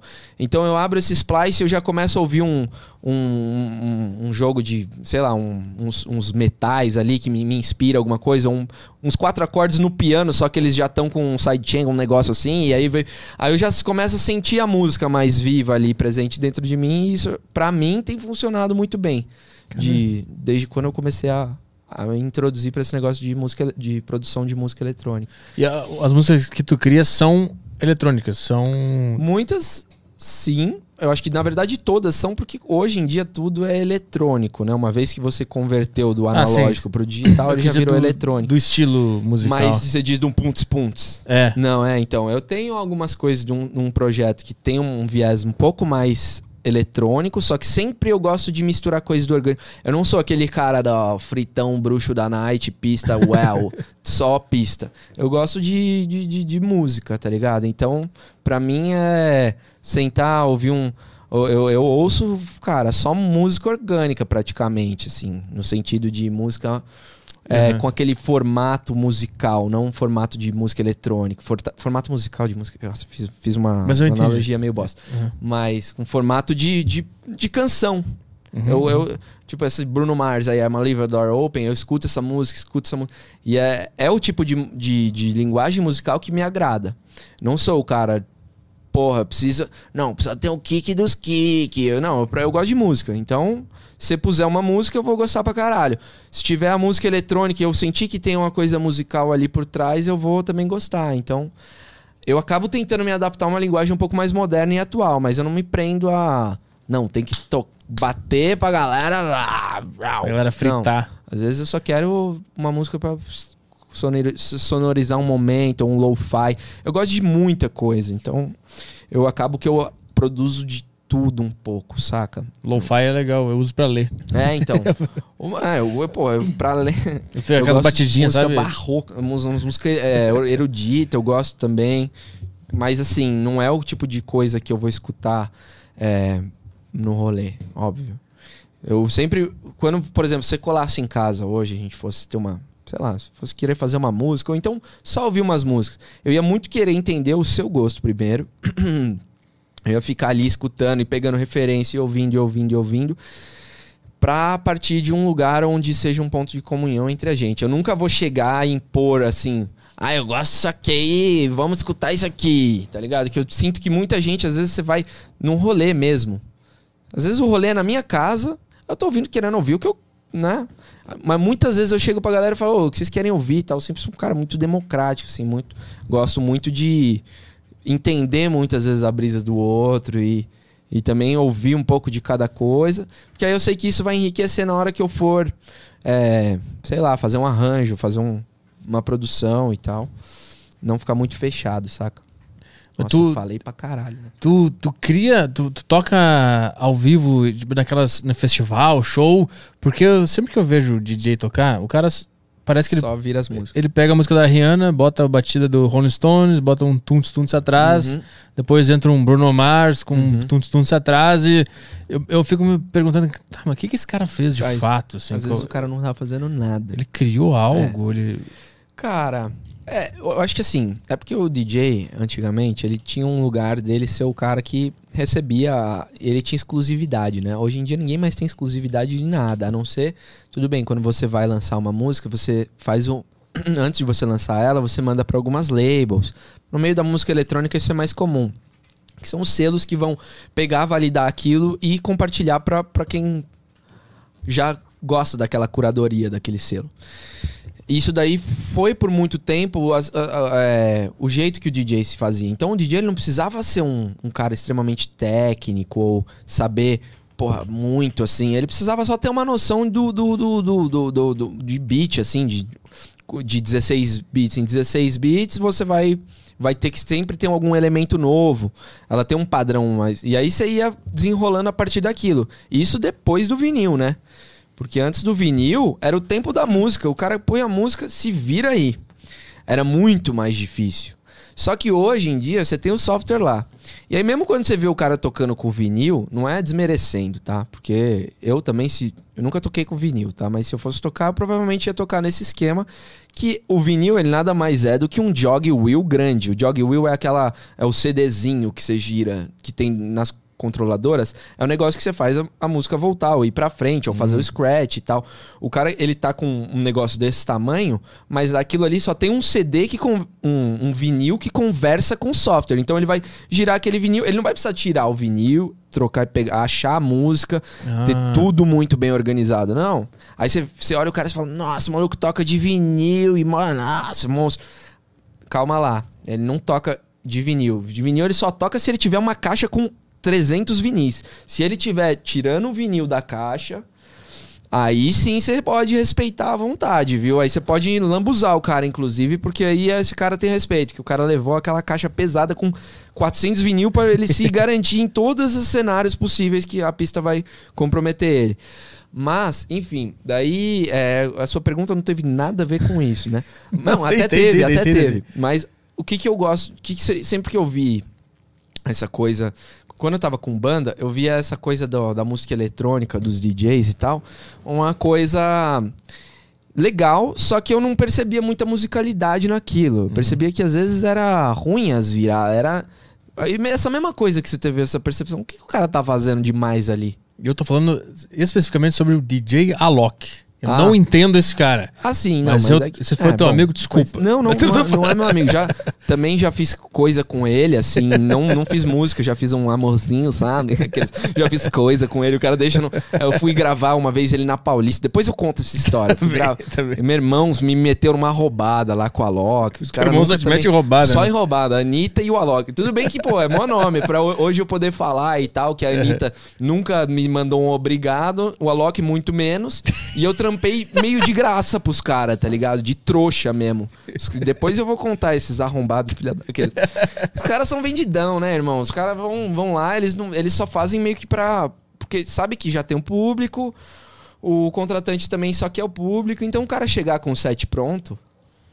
É isso. Ah, Ele sabe que ele, ele só precisa fazer a galera pular lá. É, então, assim, é mais do mesmo. Ele não vai querer inovar muitas É. vezes na hora de tocar ao vivo. Eu vi as lives dele, do DJ Alok especificamente, e a- ele tava com os braços pro ar e a música mudava, assim. Saía da Rihanna pro Rolling Stones e ele com os braços no Uhum. ar, assim.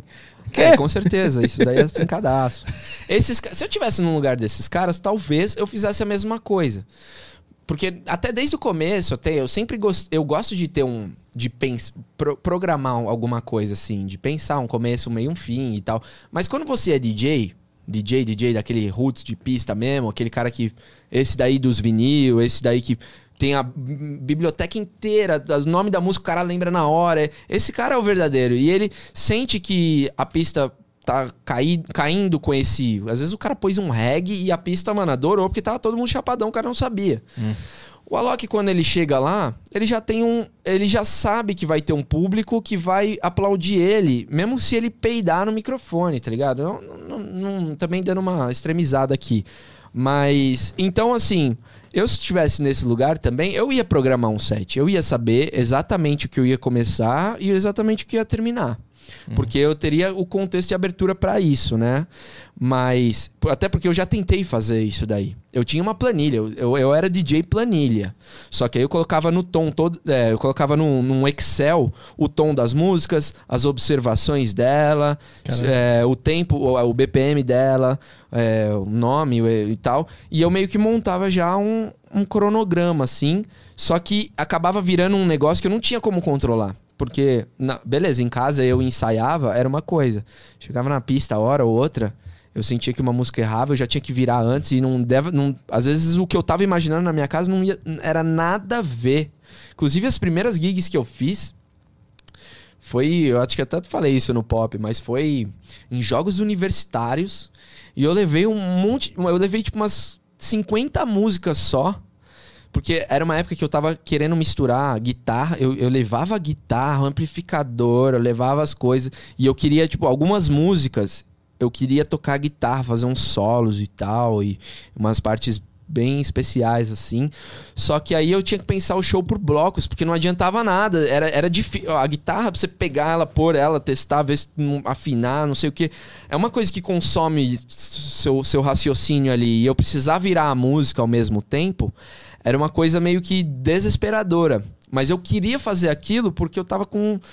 Eu, eu já, já tinha pego a manha de tocar com guitarra e DJ eu tive um projeto que era um parceiro meu que tocava e eu levava só a guitarra e só me preocupava com as partes das guitarras. Só que mesmo assim, a gente precisava ter um bloco, a gente precisava ter uma parte que eu sabia que ia ter essa música, que depois ia para aquela. Por mais que o cara estivesse realmente virando na hora, não, ele não tinha como virar a música com a mão pro céu, é, eu, eu, eu, a gente já meio que presetava algumas coisas. E eu quis fazer isso depois, e eu acho que os primeiros cinco rolês que eu toquei, foi assim: guitarra, microfone, acho que se pá que não. Acho que não tentava abrir voz, não. Era só guitarra mesmo e virando as músicas. Só que aí batia guitarra na mesa, às vezes derrubava. Nossa, aí fazia barulho. É. Quando eu fui ver, e eu, e eu, não, eu não tinha nome público, nada pra querer manter um show um pouco mais caro que é um show um pouco mais caro, mas eu não cobrava, eu falava porque eu, eu realmente queria fazer aquilo, eu queria me testar, me, né, um pouco mais além e tal, até para as pessoas também que estavam lá. Só que, mano, eu fui tocar num rolê universitário com guitarra, com umas músicas mais refinadas e a galera só querendo um tchac-tchac, uhum. não sei o que. Eu falei, nossa, que roubada me meti numa roubadaça, porque antes de eu chegar para tocar, tava tocando um funkão nervoso, aquele, mano, a galera tava já no molaço, todo mundo numa numa putaria, aí chega um cara querendo fazer um concerto. Sim, Não que eu queria fazer Mozart. um concerto. É, um puta de um Mozart. Não, peraí, pessoal, vou abrir o meu, meu synth analógico. meus, minhas pedaleiras. Olha, olha essas pedaleiras. Não, a galera só quer um tchaca-tchacas, uau, uh, e não sei o que. Do nada eu, mano, lancei um funk. É, como que era o nome da música? Porque, mano, eu gosto de um funk gringo mesmo. Eu gosto de uma coisa soul, R&B, R&B. Cool? Gang. Eu gosto Tipo um Coen the Game, mas eu, eu, fui pra umas coisas mais modernas, já pro eletrônico. Eu também não ia sair soltando um, um Coen the Game e já achar que ia estar tá tranquilo. Não, galera. Earth, super, Wine and é, Fire. Galera tá super, o, o Coen the Game tá super em alta, um hype. É um hype, pegou, pegou errou, hype de novo. O cara errou por 20 só anos. meu pai ia curtir isso.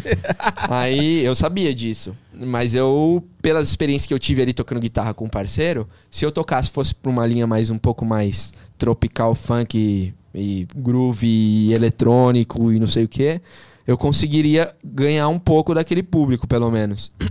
e foi exatamente assim. No começo, não cheguei a ser vaiado, mas por algumas pessoas sim, tipo, e aí, mano, que você tá miando nosso rolê, tá ligado? Mas aí daqui a pouco as pessoas começaram a entender minha brisa. Porque eu, eu também. Aí, aí eu percebi. E o primeiro show eu fiz já esse roteiro. Nesse primeiro, a hora que eu coloquei a primeira música, já deu pau na música, eu já tive que tirar o pendrive, já tive que colocar um. Já fudeu tudo. Já deu tudo errado logo na primeira vez que eu fui fazer o bagulho. Eu falei, nossa, me fudi. Só que aí depois eu tinha uma ou outra música, tipo uma música que a galera mais conhecia, não um David Guetta, mas um Tomar um banho de chuva, não sei o que, e aí foi. Uhum. E aí, aí eu consegui, até um, tava um, meu irmão tava nesse rolê e um amigo o Don Kian, que é um grande parceiro também, mestre, gente boa demais, tava lá fazendo meio que me ajudando, porque, pô, era coisa pra caralho. Foi, eu fui até Araçatuba, sei lá que cidade, Indaiatuba, uma cidade assim, de carro, só com os custos pagos, do tipo hotel e gasolina, e é isso. E aí eu chamei o brother, o brother foi, queria já também ver e tal, e fomos que fomos. E aí o Don Kian falou, é, é, né, eu lembro do momento, eu tenho até uns vídeos, precisava Inclusive, depois eu precisava colocar lá. Porra, eu consegui meio que virar a pista. Porque no começo, puta, tava difícil de alguém dançar. Porque eu tava com umas coisas da minha cabeça que eu achava que iam funcionar. Cheguei lá, mano, ninguém dançava.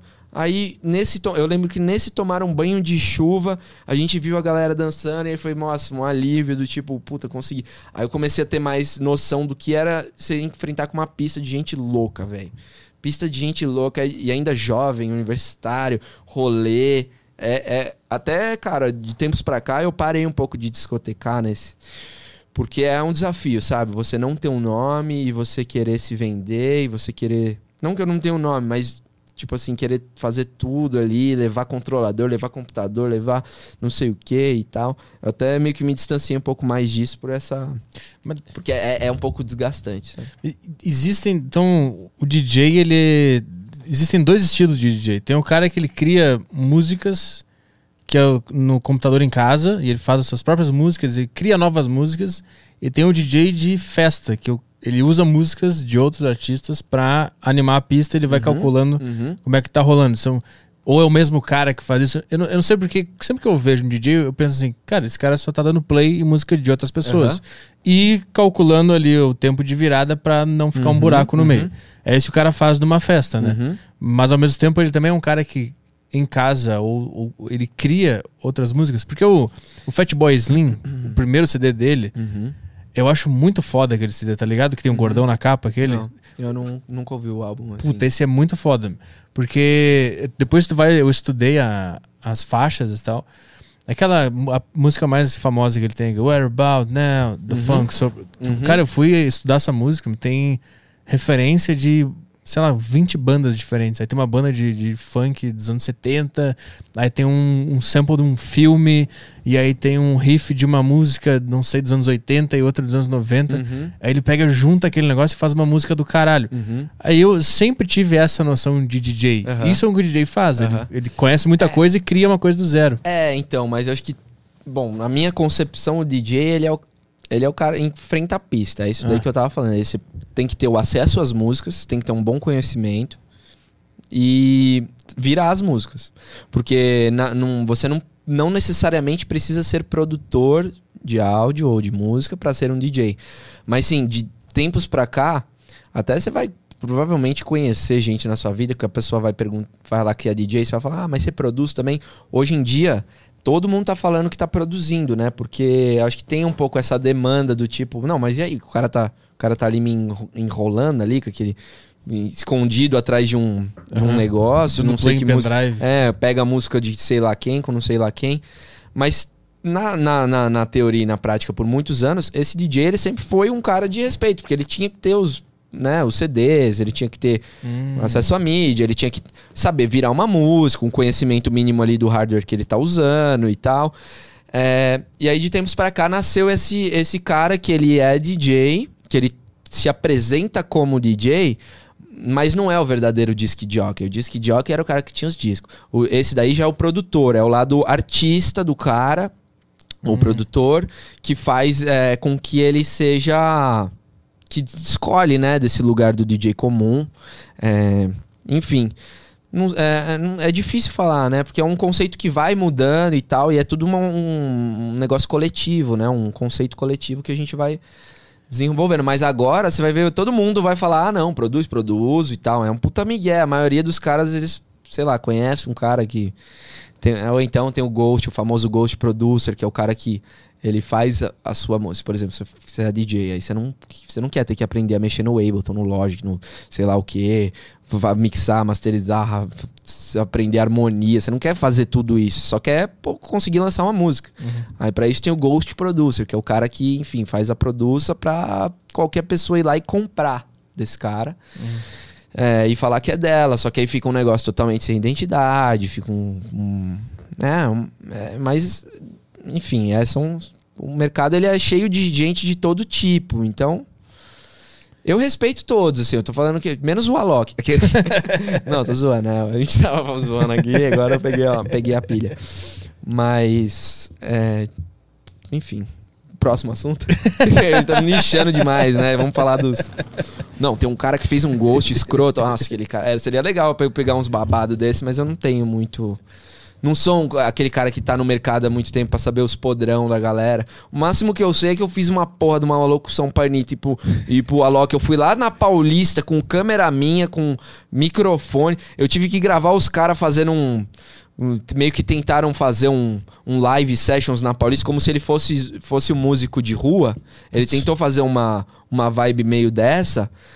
Aí ele, enfim, tem um amigo em comum, tava no dia, eu falei, não, demorou, eu consigo ir lá e gravar pra você. Aí meio que ficou por isso, assim. Não deram coordenada, não falaram nada. Fui lá, gra- pus meus equipamentos em risco, de graça, na broderagem e tal, pra nunca ouvir um obrigado. E o cara nem postou o vídeo. Editei aquela porra ainda. O cara nem postou o vídeo, o vídeo nem foi pro ar. O cara achou uma bosta. Pau no, é, pau no cu do caralho, tá ligado? que não era? é, não, não que isso tenha sido totalmente, exclusivamente uma responsa do Alok, né? Mas era uma parceria que, enfim, eu tenho um, uma- um grande amigo que é o Bruno e tal. E aí o Bruno também estava envolvido nisso daí. Só que os caras não fizeram profissional. E aí eu fui lá na Paulista de trouxa, gravei. Aí o- o- os caras desafinando, tocando tudo errado, assim, né? Agora já queimando todo mundo, mas. é, aí o áudio não ficou legal, era melhor. Aí um cara filmou os caras na Paulista, depois põe no YouTube na Paulista. Alguém filmou da Paulista. Aí os caras não. Era mais o que a gente tava esperando, era esse cara que pegou o celular, filmou tudo tremido. Pô, a gente levou tripé, duas câmeras, o microfone, o caralho. Não, era mais o que a gente tava querendo, era esse story que um cara fez e a gente só usou esse. Ah, vai se fuder, tá ligado? Pau no cu. Os caras vão na, na broderagem, aí é fácil, né? Ô, vocês querem ir lá gravar um, uma música? Ah, não, não gostei muito do que o seu fez. Ah, Paga pô, antes. é, Paga porque na época eu 50% tava com uma antes. produtora de vídeo, tava tentando desenrolar um esquema com o meu irmão, da gente fazer uns vídeos e tal. Fizemos de Uhum. trouxa. Ah, O negócio da Anitta também. Anitinha. Nunca deu uma moral. Tudo bem, pro meu irmão ela deu, chamou pra ir pra casa dela. Foi lá na época antes da pandemia. Foram lá, era aquela rolê. um- a casa da Anitta é um rolê eterno, que eu nunca fui, só tô falando por. Porque eu- informações isso- é, informações internas. privilegiadas. Pode subir a audiência. Não, vamos guardar essa pra depois pra subir aqui. Para que depois você vai saber tudo que É, acontece na casa da Anitta. que aconteceu. Daqui a pouquinho, tudo que, não acontece sou nem na eu, casa. né, meu irmão? Sacanagem. Veio contar e queimar os caras. Pô, Queima teu irmão e a Anitta ao mesmo Ah, tempo. mas quero que se foda mesmo. Essa galera aí fica um muito. É muito monopólio, galera. A gente não pode. A gente tem que ser resistência mesmo. Agora que eu aproveitar que eu tenho um pouco de espaço aqui pra poder falar. A gente tem que dar valor sim pro cara que tem menos de mil seguidores, seguir sem, ter, sem vergonha. Porque às vezes a galera tem vergonha porque o cara tem pouco seguidor. Mas, mano, os cara mais pica que eu conheço tem muito menos seguidor do que os caras pá. Então, É, é se a gente quer realmente um negócio que as pessoas consigam sobreviver e que não fica na mão da Anitta, do Alok, o mercado inteiro, ou tipo, do funk. O funk já é um pouco desse movimento de resistência, mas eu, eu sinto que Ah, mas já tudo vi- tende foi a engolido- centralizar. É, foi engolido pelo sistema. Tudo é engolido Exato. pelo sistema. Então a gente precisa realmente estar consumindo coisa nova. Porra, pensa, pensa uma coisa, velho. Eu, 10 anos atrás, se alguém chegasse. 10 anos atrás a gente não tinha Spotify. Eu até tinha, mas estava muito primitivo. Se alguém chegasse pra você e falasse, mano. ó, vamos, vamos pegar um pouco antes. 20 anos atrás alguém falasse pra você, mano. Daqui 20 anos todo mundo vai ter toda a livraria de tudo na palma da mão. Você não ia imaginar que a- as pessoas, elas. Porra, a, a música boa ia prevalecer, a música de qualidade, a música, sei lá. Não. Não que não tenha músicas boas, não é isso que eu tô querendo falar aqui, mas é, a gente acaba ouvindo mais do mesmo. Sim, mais e sim. mais e mais e mais do mesmo. Por quê? Porque tá todo mundo ouvindo, porque não sei o quê, porque não sei o que lá. A gente não se, se abre pra coisas novas, pra artistas novos. E muita gente acaba morrendo porque, é, querendo ou não, o cara tá. O Alok e a Anitta são o oceano e os caras estão na, ondinha, que tá tentando pegar uma ondinha e ninguém ajuda quando o cara tá nessa ondinha, porque fala, ah, tá vendo, ó, já, já marolou. Mas ao mesmo tempo não é bom o, o estado que a gente tem hoje de divulgação de música e de arte. Eu acho que também tem muito artista pequeno que consegue sobreviver hoje fora do holofote, que ele não conseguiria sobreviver nos anos 90, por exemplo. É, mas ao mesmo tempo também não, né? Porque, é, tudo bem. Ele vai conseguir colocar pelo menos a música dele no ar, sem precisar de uma gravadora. Nesse sentido, democratizou muito, É, facilitou. mas ele vai ter tipo 10 mil seguidores, que é um negócio inimaginável pros anos sim, 90. sim, pra um cara que seria de Nada, né? alternativo, né? É. Não- não- eu acho isso do caralho, acho uma das melhores coisas da internet. Mas ao mesmo tempo também, a grande massa, que, enfim, talvez eu não esteja nem falando pro público certo. Talvez se eu tivesse, eu tivesse no Flow lá, eu estaria falando com uma- um público um pouco maior, ou num outro. Não sei também que, que tipo de público é o podcast, que é esse podcast. Mas. Ah, um tipo é, merda. Tipo É um tipo baixo. de público ruim. Não, não, não. Zoando, cara. Queima, Não, queima até o próprio público. É Vocês que- são todos uns. Acho que a Guaderiva é a prova de que tu pode ser pequeno e se manter. Tu Uhum. pode se manter vivo como um artista de musical. É, então, que- mas a- a- muitos artistas não têm muita estrutura para sobreviver. Então o que a gente vê é muita colaboração, união de esforço. Então, por exemplo, eu produzo e eu achei você um talento foda. Eu vou falar, mano, vamos fazer uma música, velho. Cola nós, a gente desenrola uma música. Só que a gente sabe que vai ter os custos de é, distribuição, para divulgar se é que a gente quer distribuir, para licenciar, registrar.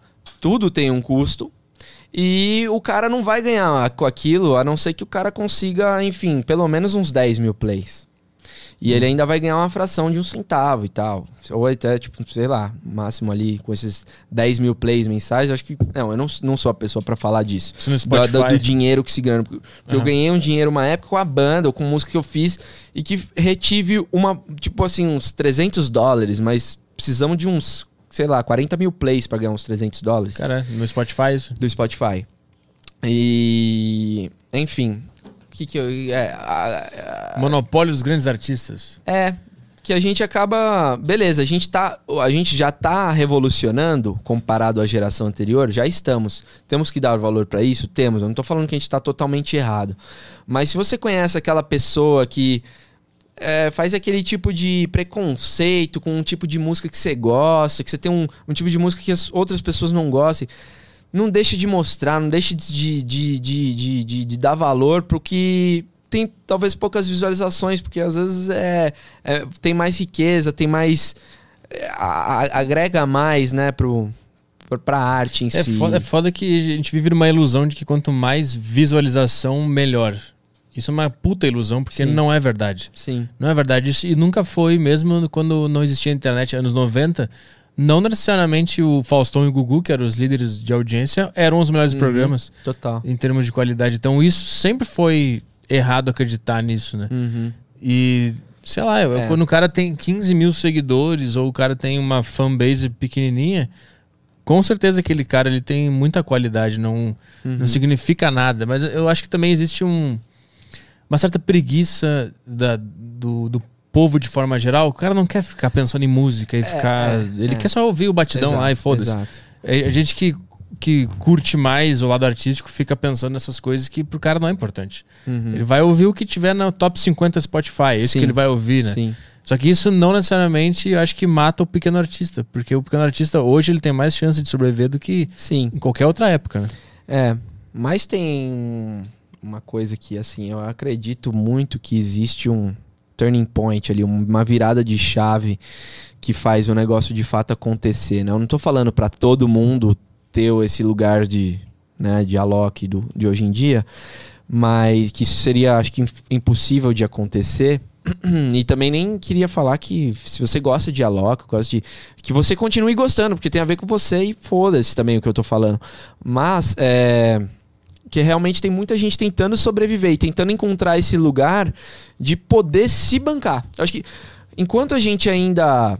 Beleza. É, tá fazendo música no violão, a gente não tem. Não, não necessariamente tem um custo. E aí eu recebo muita gente sofrida, uma galera que compõe as músicas e tal, eles tentam se inserir de alguma forma no mercado, mas sabe que existe um sistema ali capitalista que Peraí, não, mas você vai me dar, beleza, a música e o que mais, ou não sei o que. Tem todas essas trocas. Se a gente não, não souber distribuir isso um pouco melhor, é, a gente vai acabar sobrando, vai acabar sobrando daqui a um tempo, infelizmente, pouquíssimos, pouquíssimos É. de pessoas que realmente se, se, se, se doavam 100% para aquilo, estavam 100% dispostas àquilo.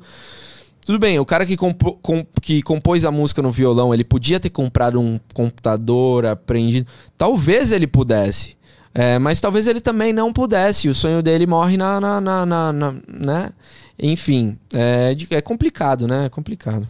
A indústria da música sempre foi uma coisa meio Muito, muito estranha, né? muito, Acho que- muito bagunçado. E é estranho porque sempre, sempre surge um, um gênero revolucionário que, que meio que critica, entre aspas, o que tá em voga. Tipo, eu lembro que foi a época que eu peguei bastante música, que foi o New Metal, porque o que tava em voga era boy band. Era, era Backstreet Boys, NSYNC, isso tava no topo de tudo. Aí o New Metal chega pra falar, se fuder esses caras, vamos tocar o nosso negócio que aí misturava rap com rock, e aí surgiu o Slipknot, Linkin Park, Limp Bizkit, surgiam esses caras com aquela energia, né, que meio que criticando o sistema, só que deu três anos eles viraram o sistema também, e viraram as maiores bandas do mundo, e viraram o monopólio. E aí, tipo, a, a, a revolução sempre é engolida. Sempre. O funk era a revolução. Sim. Hoje é sistema. Sim, é trap. Hoje é o que manda. é, é. É, o rap era a revolução, hoje é, o topo do, de tudo, dinheiro pra caralho e ostentação e tal. É. O, o, o sistema engole Ele qualquer engole. movimento, é bizarro. É. Qualquer, até, ele engole até a própria revolução. Esses, é, é, É por isso que a gente não pode brigar por política, ou por, por gosto, ou por nada. Não tem que brigar, porque acaba que, no fim das contas, todo mundo que conseguir um lugar ali vai ter que ser engolido por sistema que estiver operando na hora, velho. Não vai ter jeito. Você pode ser o cara maior revolucionário e tudo, mas a probabilidade é 99,9% de você acabar também sendo engolido. né? Então eu posso estar hoje nesse lugar aqui falando e buscando, quem sabe, um hype de um dia é, conseguir ter esse turning point que eu tava falando. E lá, quando eu me ver, eu vou falar, puta, eu tive que me vender e fazer igual a Loki, sei lá. Comprar os, ouvi os chineses lá pra, pra ouvir, não sei o que. eu Denúncia. peguei pra queimar o cara, não. Eu também não sou, não sou brother, conheço gente que conhece ele. Um moleque muito gente boa, assim, nunca, né, nunca, teve, nunca tive nada de nada com ele. Mas paga escravos chineses pra ouvir Mas, Spotify é, o dia aquele- inteiro. é, isso aí a gente só vai descobrir quando a gente acessar a Deep Web do Caião, né, Caião? Você tem uma Deep Web aí? Ele falou que o Caião, ele é o... Ele, ele vende crianças chinesas, inclusive. Ah, é? fui estão ouvindo a Loki ali Eu tô na- jogando só polêmica aqui pra vocês usarem o melhor corte. E A gente tem uma sala aqui cheia de crianças chinesas que ficam ouvindo a Loki o dia inteiro, né? Ele- O Alok é sócio do Caio e aí depois ele revende pra Índia, sei lá pra É, foi, foi, o, foi a forma que eu encontrei de me levantar depois dos problemas que eu tive com a justiça. Eu acho que dá pra fazer esse jogo limpo agora, começar esse trabalho honesto. Nós temos questões aí, como é que estamos? Cara, a gente recebeu uma propaganda aqui na plataforma do Flow. Deixa eu dar uma Ô, olhada. posso aqui. comprar aquele seu negócio de fazer exercício com Flow Coins? Aquele. Puta, é uma boa. Tu tem Flowcoins? Eu Ah, já fiz um conchavo com os moleques ali. Tô comprando num preço Bitcoin 2009. comprando num preço um pouco mais barato pra jogar um fliperama agora na sequência ali embaixo, tomar um café. tá na hora de comprar bitcoins, galera. Que tá Ah. caindo, tá na hora. Você acha? Claro, lógico. Você é, é um defendedor da tese? Claro, tá caindo, Ah, compra. velho, até o dia que. Eu vou esperar cair até o dia que eu. Que eu for comprar um pão em Bitcoin, tá ligado? Porque eu não vejo aplicação nenhuma nisso e eu acho que é pura especulação, muito difícil de você conseguir ter um- uma ciência do, de, de, de valuation de, um- de uma moeda dessa. Não, dessas é tem. puramente por ordem, é, compra e venda, então foda-se. Deixa a negada se fuder, uns compram na baixa, outros compram na alta. Não, compra sempre. é, não, já, já é sempre é, é sempre, né, onda, É volátil. Eu tenho bitcoins. Muito volátil, E agora que- estômago pra Agora isso. que tá caindo, eu tô comprando, mas é que é daqui 10, 20 anos. Daqui 20 anos eu não, vejo. Eu, eu acredito. o que acontece. É, eu, eu acredito, mas aí você tem que pôr um 1% a 2% no máximo do seu pra- ah, patrimônio. claro, claro. Tem uns brothers que o nego comprou 90% do patrimônio dele em Bitcoin. Putz, mas aí o cara Não, tem que estar então- muito bem estudado pra fazer isso. Não, e você acha que alguém, alguém sabe? Nem o próprio japonês lá, o Satoshi lá. Augusto Baques. Nem o Satoshi, sabe? Todo mundo vem, não, que agora é a hora que vai comprar. É o caralho, ninguém sabe essa porra, ninguém sabe de porra nenhuma. Os Negada vem vender curso. Agora eu vou fazer estragar o livro. O cara vai, vai fazer a propaganda e eu acabando com. Não, é- Tem um cara bom, Não, Augusto não- Baques. não comprem Vê os curso. vídeos desse cara. Esse cara sabe o que ele tá falando. O cara Ah. é bom. O cara é muito bom. Difícil. Não, tudo bem, o cara que é técnico, ele é faz análise técnica. Sim, ele vê o, O cara que é gráfico. fundamentalista, ele vai fazer o fundamentalismo. Ele vai ver se o preço tá ok numa margem de tempo. Agora, o cara que olha e fala, não, Bitcoin vai... Compra agora que vai subir. Não vai cravar isso. Ah, não. Não Porque pode saber. subir, é, pode subir em um mês, pode subir em 10, pode não subir, pode subir daqui um milhão, um ano, Ah, ou sim. 10 anos. Mas é meio que tudo, né? Quando- Se tu Uhum. investir numa ação é a mesma coisa. Se tu investir no- em dólar é a mesma coisa. Tudo é meio que especulação, eu acho. Exato. Mas você é. tá fazendo a sua parte pra fazer o bagulho subir e eu tô fazendo a minha parte pra fazer o bagulho descer. Compra não. Você tem um pouquinho, eu não tenho porra nenhuma de Bitcoin. Quanto mais Só- cai, mais eu compro. Essa é a minha, minha tese. Eu sei, daqui- Quanto mais eu cai, fico mais imaginando daqui compra. 20 anos vai. Tá É, como é, o que vai certo essa é porra? isso, né? É. E, é- e você só pode comprar na hora que tiver todo mundo falando mal. Ó, eu sou um sinal disso. Se mais você vê mais pessoas falando mal, é melhor, é a hora da gente comprar. Aí sim a gente compra. Todo mundo tem que estar falando mal. Porque agora tá todo mundo, não, tem que comprar Bitcoin, porque caiu nessa última semana, que caiu nesse último mês. Não, não, não é, não quer dizer nada. É, Quando todo mundo tá com medo é pra ter coragem. Exato. É só na hora que o negócio já tiver no vale da sombra da morte. Como é que tá aí? O que tem propaganda? O que, que é? Tem uma propaganda aqui, é da Dermacol. Ah. Dermacol, sabe o que é Dermacol? Tem uma pomada. É remédio? Têm isso aí? pomadas anais?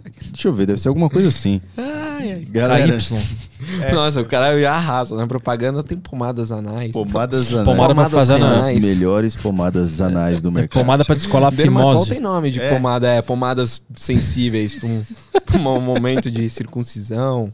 E aí tem uma. Posso, tem, um, tem um cara arregaçando a fimose dele e doendo pra caralho, e outro cara, tipo, verde, com um joinha verde assim. Porque ele a usa fimose Dermacol. dele, porque ele usa. É, Faz a propaganda. Dermacol. Não tem nada a ver com isso.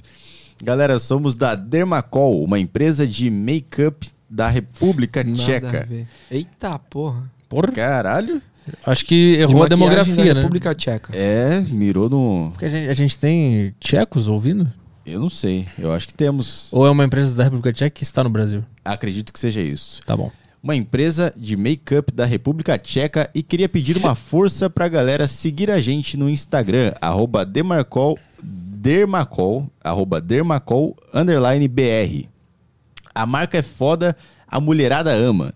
Então ajuda esse estagiário desesperado aqui e convida a galera pra Caralho. seguir a gente. Parabéns. Isso. Sabe o que mais que a mulherada ama? É. Um pênis sem fimose. Não, Use ainda- Dermacol.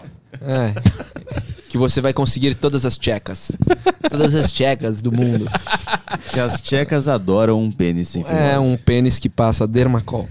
Os caras vendendo um bagulho errado. Não, é maquiagem. Os caras venderam tudo errado. Não, vamos... Os caras destruíram o merchan cara.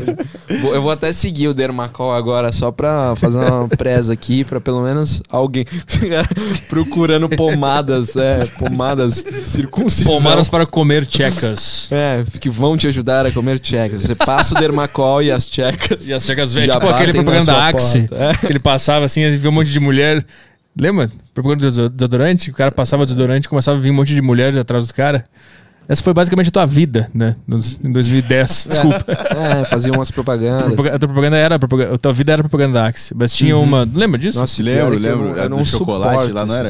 Eu tinha uma da. Quat Eu também, que a- o cara tomava Quat. Lembra dessa? E vinha a mina beijar ele. Beijar, eu lembro quando eu era criança, eu fui idiota e comprei uma Quat. Eu lembro desse dia. Tu achou que a mina ia te beijar? É, É, eu, era quis falar que criança. a, a pomada, tu vai passar a pomadinha Dermacol Aham. na fimose vai começar a surgir Vai um monte de um monte mulher. de mulher. Aí tem na, na embalagem da pomada tem um negócio assim. Esse produto não é um lubrificante. Porque tem gente que compra e acha que é lubrificante, mas não, é só pra. Só atrair mulheres. É só pra fimose e atrair mulheres. O, o lubrificante é outro produto da marca. Foi isso, Merchan? Não, cara, deixa eu deixar bonito pro cara. Olha, Não, mas isso é bom que chama atenção. Os caras têm que entender que a gente vai zoar todos os merchan porque vai chamar atenção. Eu não vou ler só o teu merchan e fazer direitinho, porque não chama atenção. Olha só, cara anu- anunciante, quando a gente começa a fazer um merchan, o público fecha ou, ou entra num estado de hipnose que ele começa a pensar na vida dele. Se a gente começa a falar de tcheca, de fimose, o cara vai querer ouvir o que a gente tá falando. Aí ele vai ouvir que é o Dermacol Makeup da República Tcheca. Então, né, se você só... quer comer tchecas, Dermacol. É. E quem sabe rola até a pomada anal. A pomada anal, e você conseguir a tcheca a, e a anal, aí você fez o dermacol completo. Aí é o dermacox. Dermacol cox. Derma é. Derma Dermacox. Dick cock. Dick cock. É a rola do. É, do. Sei lá, do Kid Bengala. Olha o que terminou. Você vê que eu, eu consegui elevar o nível do nosso patrocinador, Dermacox. Deve estar muito feliz. Dermacox mudou já É, já mudou. Não, quando você conseguir a check, a checa e a, e a anal, aí, filhão, você tá dermacox.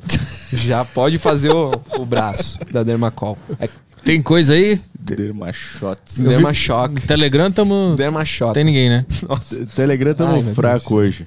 Eu acho que é porque eu, eu falei, dei um esporro nos caras semana passada, falei que eu não ia ler mensagem que não tivesse ponto e vírgula. Ah, tá. Falei, Pô, põe pô, as crianças que- chinesas aqui não. É, quem sabe? Sim. Verdade. Eles podem mandar umas mensagens pra. pra... Tá, mas tem algo no Flowcoins ou super chato? Flowcoins. Senão eu toco aqui. Não, pode tocar, pode tocar. Não tem nada. Tem nada. Nossa, a gente faz piada, né, mano? O pessoal tá. Certeza que eu vou ser cancelado num. Inclusive, Se um dia um Mundo em visto- Neon. Mundo não tá aí? Foi? Não, não. Ah, tem bastante gente me perguntando no Instagram aí de onde que é esse. Esse neon aqui? Esse neon. Pô, É. você vê que o assunto tá bem interessante, né? É do é, Que que a DJ. plaquinha é? Nossa, legal uma plaquinha. né? Os caras falando de DJ há meia hora Pô, onde vocês compraram essa E os caras olhando pro cenário do negócio.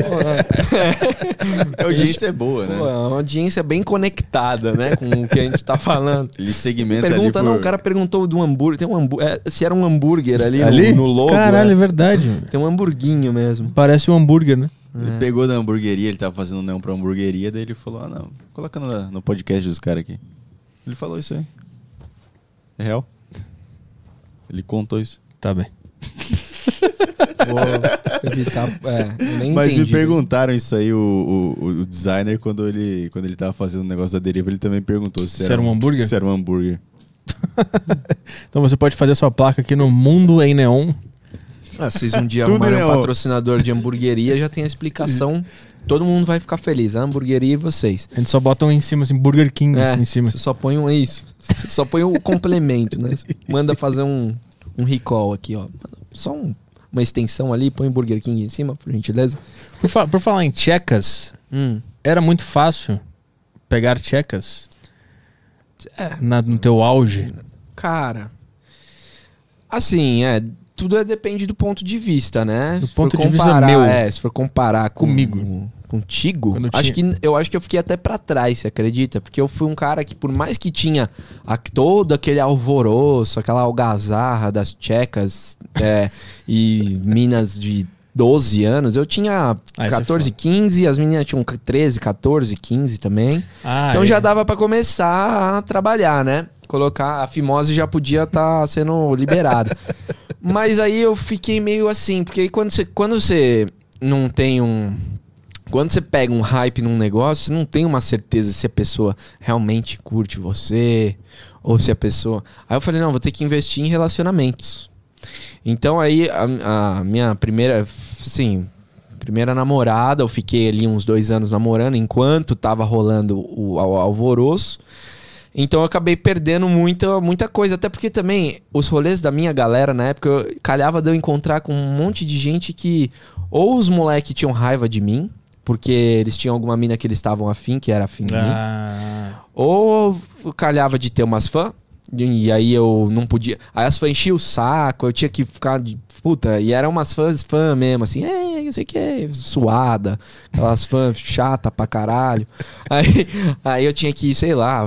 O rolê não era um lugar muito agradável nos meus 15 anos. Então quem se deu bem de fato, assim, foi quem, peru- quem pegou a marola, que foi os brothers os amigos, assim. Meu irmão se deu muito bem também, porque ele hypou, ele não, ele não pegou um lugar de, tipo, tanta. Tanto em. é, falação sobre ele. Então ele já era mais, um pouco mais velho também, tinha isso, ele tava solteiro. Então, acho que quem se deu melhor, acho que da próxima vez que meu irmão vier aqui, você pergunta pra ele. Eu acho que ele se deu um pouco melhor. Mas, não, sei lá, cara, é. Aí eu namorei e tal, e aí depois tive uns momentos de loucura, e tive, né? Mas também fiz coisa de todo mundo, assim, fui pra puteiro, fui, tive experiências horrorosas, brochagens, coisas do tipo, é. Mas, mano, foi desenrolando, é. E a história é, é, é pessoal, subjetivo, né? Não tem como falar que foi, nossa, foi top do caralho, hein? Nossa, tiozão, você lembra aquele dia lá? Tem até um brother que colou aqui comigo hoje, eu posso chamar ele, ele pode me ajudar, mas assim, a gente era moleque meio piranha, mas eu já não podia estar tá piranhento. E eu também não, não era meu estilão, eu sempre fui um estilinho mais tímido, mais introvertido e tal. é, que, é que o grande lance do homem, quando ele tá ali pelos 16, 17, ele começa a ter vontade de ser atraente para as mulheres. E 90% dos homens não são atraentes nessa idade. A gente é uns lixo feio, desengonçado, sem um tostão no bolso, é uns merda. E aí E tinha. eu tava, é, eu já tinha cheatado esse negócio, porque eu já Isso. tava todo arrumadinho, com grana, todo não sei o quê. realmente, se for ver por esse lado, porra, eu podia ter feito a festa do, do da, da putaria nervosa. de swing era. to- se eu voltasse no tempo, era swingão final de semana, always, always inclusive. Você colava em casa já sabia. Nem precisava avisar, era swingaria. O que sobrar Mas- do Dudu eu pego. É. né? Aquela... Não, então. E é, exato. E eu- provavelmente eu ia ter. Chip, chi- é, porque se for parar pra ver nesse sentido, é isso. Eu tinha cheatado todos os, os algoritmos que as minas queriam. Pô, Aham. moleque bonito, não sei o quê. é, Famoso. Famoso, dinheiro, pá, lá não sei o quê. É, mas também, puta. Eu não, é, eu, não, eu não eu sou um cara meio. Não consigo gastar muito dinheiro. Não consigo ficar fazendo rolê pra, pra fazer putaria com a galera que eu nem conheço. A não ser que tivesse um contratante, fosse num, num camarim que o cara ia pagar tudo, e aí não sei o que. Aí beleza. Eu ia ficar fazendo rolê, mas eu falei de zoeira, que, que- aquele bagulho que se fosse hoje, na época eu teria feito swing todo final de semana, porque, mano, eu não ia aguentar, velho. É muita, é muita energia ali que eu ia ter que dispor e sei lá, né? Não sei. Parar pra ver, assim, acho que foi do jeito que era pra ter sido. Não tenho uma Pokédex. Você lembra da Pokédex? Minha Pokédex não é das mais avançadas quanto pode parecer, né? Pra, pra quem pega a história de fora. Aham. Isso, assim, comparando com um pouco com o meu irmão, com os brothers e tal. Acho que foi bem pareado, assim. Não teve nada de, nossa, estourou. É, Mas foi- é isso, né? Pra frente. Não dá pra voltar pra trás, não vai. E até que tu disse que isso começou a terminar ali quando tu tinha uns 18 anos. É, eram uns 17, 18. Isso começou a. a- Que aí já perdeu aquela coisa força. e tal. Aham. É. E eu já não era mais um molequinho bonitinho, eu já tava meio feio, as espinhas. Não, tudo bem que já tinha espinha um pouco. Uhum. Mas eu, assim, até o, dos 15, 16 anos eu era muito bonitinho, assim, porque o cabelinho encaixou. E aí chegou uma hora que eu queria começar a inovar. O cabelinho já não podia mais ser o mesmo. Ele tinha que ter um. Te deixar um pouco maior, não sei o que e tal. E aí eu fiquei feio por um tempo, assim. Eu também tive um problema forte com meu dente, cara. Meu dente é uma história que vocês não querem ouvir aqui, que é uma história de horas que eu tenho que contar. Esse dente aqui, ele não é meu. Esse dente é uma prótese, puta, uma prótese não, ele é um implante. Enfim, que eu tive que. E foi bem nessa época, os dentes tava feio pra caralho. Aí quando o dente tá feio, um dente da frente, eu já tava com a moral baixa, em depressão, é, minhas ex-minas já tudo terminado. Aí eu não consegui pegar um puta de um. Né, uma vortex do sexo nervoso, né, de jovens. Jovens putarias, puberdade queimando solta. Não, não foi muito forte. Que ainda depois eu tive esse negócio do dente, aparelho. Eu coloquei aparelho ali com os 18, 19. eu Fiquei com aparelho até 20, 21. Aí fui, fiquei um tempo fora, morei um tempo em Nova York. Aí depois eu voltei. Aí tava rolando a banda. Na época da banda também rolava. Rolou bastante coisa e tal. Rolou umas zoeiras assim, né? Mas também não. Talvez as pessoas. É que eu fico pensando, puta, as pessoas devem imaginar as paniquetes. Não teve nada disso. Não teve né? O máximo que eu cheguei foi com 12 anos no Pânico no Navio. Eu tive oportunidade de entrar no quarto com todas as paniquetes na época, velho. Todas. Com 12 anos. Foi mais longe que eu consegui chegar, com 12 anos. Cara, Porque eu tava no navio, eu tinha, eu tinha 12 anos. E, e, assim, eram as mesmas paniquetes. Era um pânico muito no começo, ele era 2006 ou 2005. E eu tinha tomado um soco na boca do meu irmão. Depois um- os caras até falaram no podcast lá, o Zuckerman. Ele, o Zuckerman lembrou dessa história. Eu mesmo já tinha esquecido que eu tinha tomado um soco na boca antes de ir pro pânico no navio. cara. E aí eu com 12 anos lá, com, a boca arregaçada e não sei o que. Só que era um moleque, acho que as minas ficavam com dó de mim. Porque eu era um puta moleque av- avulso. Meu irmão já tinha uns 14, ele já tava ali com Carlinhos, não sei o que. E Eu mano. falando com aquela voz grossa. né? É. Eu descanteiaço ali, fazendo o quê no pânico no navio? Eu nem entrava na piscina, porque era, era tão cheio aquilo ali, era um rolê tão. Era, mano, não- não- eu não. Puta, tudo bem, na época e tal, legal, mas não iria nem fudendo, nem que me pagasse, nem. Talvez se me pagassem a grana eu iria, mas puta povaiada, catarragem, galera louca, porque a galera fã do Pânico era uma galera muito freak out na época ali, 2005, 2006. Então, e, a- e era não sei o que das paniquete, as paniquete foram, e a gente lá, não sei como, tava Sabrina, eu e as cinco paniquetes no mesmo quarto. E era tipo a Samambaia, Piu Piu, não sei, não, era, era Piu Piu na época, não lembro, eu não lembro o nome delas. Só que, mano, eu era uma criança, elas não tinham medo de mim, elas tinham medo de todo mundo naquele navio, menos de mim. Então, por isso que eu calhei de estar lá dentro e fi... Inclusive, eu fiquei sumido por umas três horas no quarto com todas as minas mais gostosas do mundo. E, não- e, assim, quando você tem 12 anos, beleza, já tá com a florada. Eu já tava tipo assim, e aí, mano, será que vai rolar uma bagulho? Mas assim, é óbvio que não, né? Não tinha nem é, tamanho pra nada. Ainda mais com as 5. Aí, nós ali no quartinho, eu sumi, minha mãe ficou preocupada. Minha mãe quase acionou o alerta, porque ela achou que eu tivesse caído no mar. Rolou todo, ela fez um Cara, o negócio, o navio inteiro parou pra me procurar e eu lá no quarto cara com de os boa paniquete. com esse paniquete, Não só tinha olhando. celular, de boa, só olhando, só, só lá. E elas me adorando, tipo, fazendo carinho e tal. E aí eu lá querendo ver o que, que ia dar. E obviamente que, Nada. é, logicamente, não ia dar nada. A não ser que eu tivesse, mano. Nossa, aí eu ia ter que, ainda com a boca estourada, que, porra, meu irmão me fudeu. Se não fosse talvez o meu irmão, eu tinha, mano, arrebe, arreba, é, tinha levado umas. Se tivesse com a boca no lugar, eu teria tivesse é, dado um beijo. no- puta- E até hoje ele ainda, esse lábio, esse canto aqui é meio. Mas vocês brigaram? É, eu tomei uma porra. Mas A gente tava indo pro negócio. Na verdade, a gente tava esperando o programa acabar. Era sexta-feira à noite e o navio era sexta, sábado e domingo. Se eu não me engano. A gente tava esperando o pânico acabar. E a gente lá na, na, na produção, lá, tinha um computador. E a gente foi lá, sei lá, entrar no bate-papo UOL. Não sei o que a gente fazia no computador naquela época. Orkut. Nem, nem tinha Orkut ainda. Ia lá jogar uns joguinhos. Aí acho que tava numa época de um negócio que a gente fazia, uma brincadeira muito escrota. Que era o negócio do paga-pau. Olha o nível que os meninos chegaram. Tipo assim, ele, se descobrisse uma música, eu não podia baixar a música porque senão era paga-pau. E foi decretado que o paga-pau ele não podia ser. Então, vocês supondo, eu quando eu descobri o leite com Nescau, eu testei aqui, falei, ó, leite com Nescau é meu. Meu irmão ficou sem leite com Ne- com Nescau por uns quatro anos. Não, não, não foi pra tudo isso. Mas ele- eu não podia escutar a música, então a gente escutava a música na rádio, a gente já chegava em casa querendo, mano, como que era o nome? Vou lembrar a letra aqui que eu já pesquiso no Google. A hora que eu bato o martelo, eu carimbo que essa música é minha, o meu irmão não pode ter. Caralho. E aí eu não sei o que, que eu quebrei a história do paga-pau, que eu levei uma porrada na boca. Meu Deus. O cara, o cara era o Lenin. Eu não sei se foi exatamente por isso, mas isso era uma das coisas que rolavam ainda. Ou não, se pá que essa história. É, não lembro por que exatamente Caralho. a gente tretou, mas foi alguma desab... Tava com fome, duas horas da tarde, as crianças ali, bateu um estresse.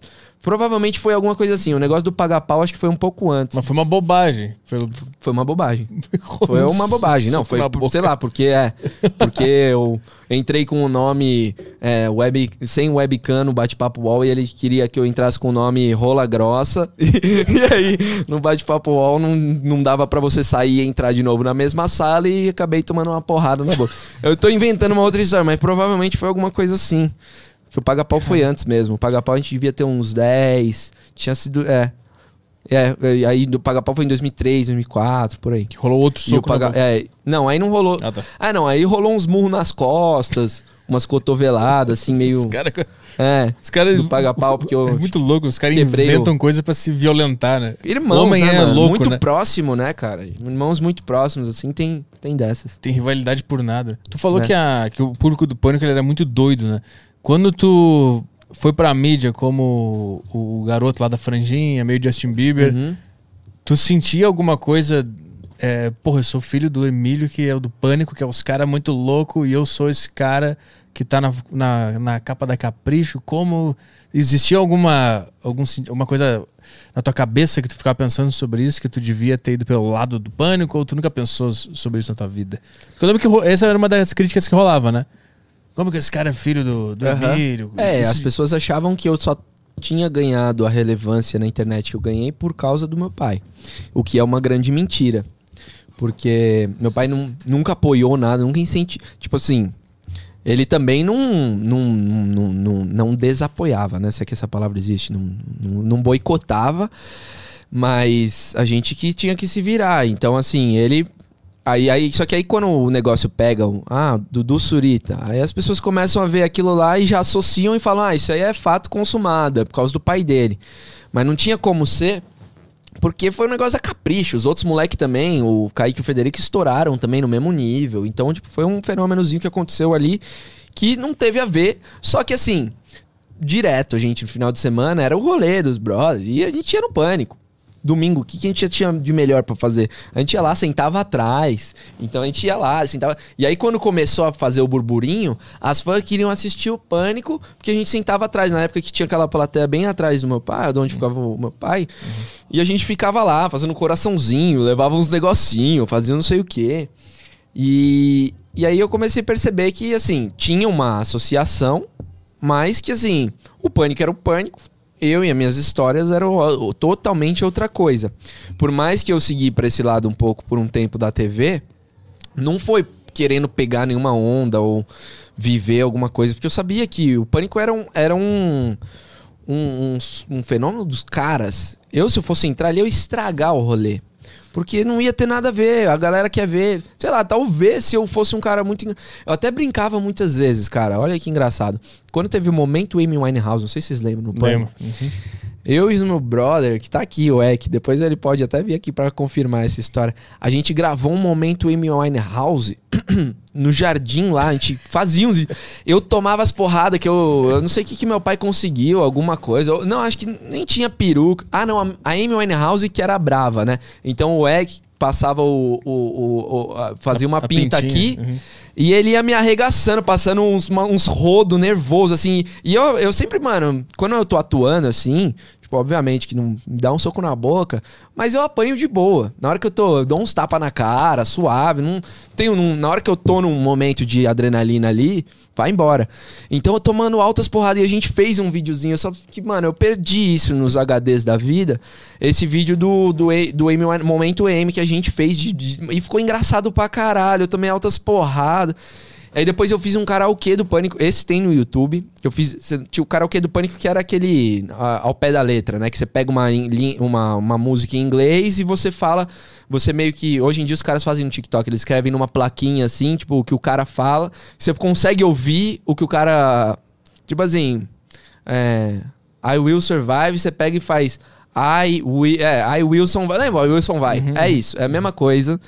É, só que era só sem um clipe e tal, era só as imagens e fazia a letra. Eu fiz esse negócio pro Pânico, até passou, no, foi pro ar, esse karaokê do Pânico que eu fiz pro, do Maroon 5, com uma música do Maroon 5 eu fiz toda a letra, porque eu já sabia editar vídeo, eu gostava de editar vídeo e tal, mas eu nunca, nunca quis entrar no Pânico, fazer parte. Eu acabei fazendo um pouco indiretamente, mas não era uma coisa, eu sabia que não tinha nada a ver. Então, o máximo foi isso daí, ou outra vez que eu fui no Pânico na rádio, na época que estourou o negócio do Vida de Garoto. E depois uma outra vez que eu fui com a banda, que aí, obviamente, que tem, né? Ô, pai, queria colocar minha música, será que pode? Não, vem, faz uma entrevista lá. Rolou isso aí.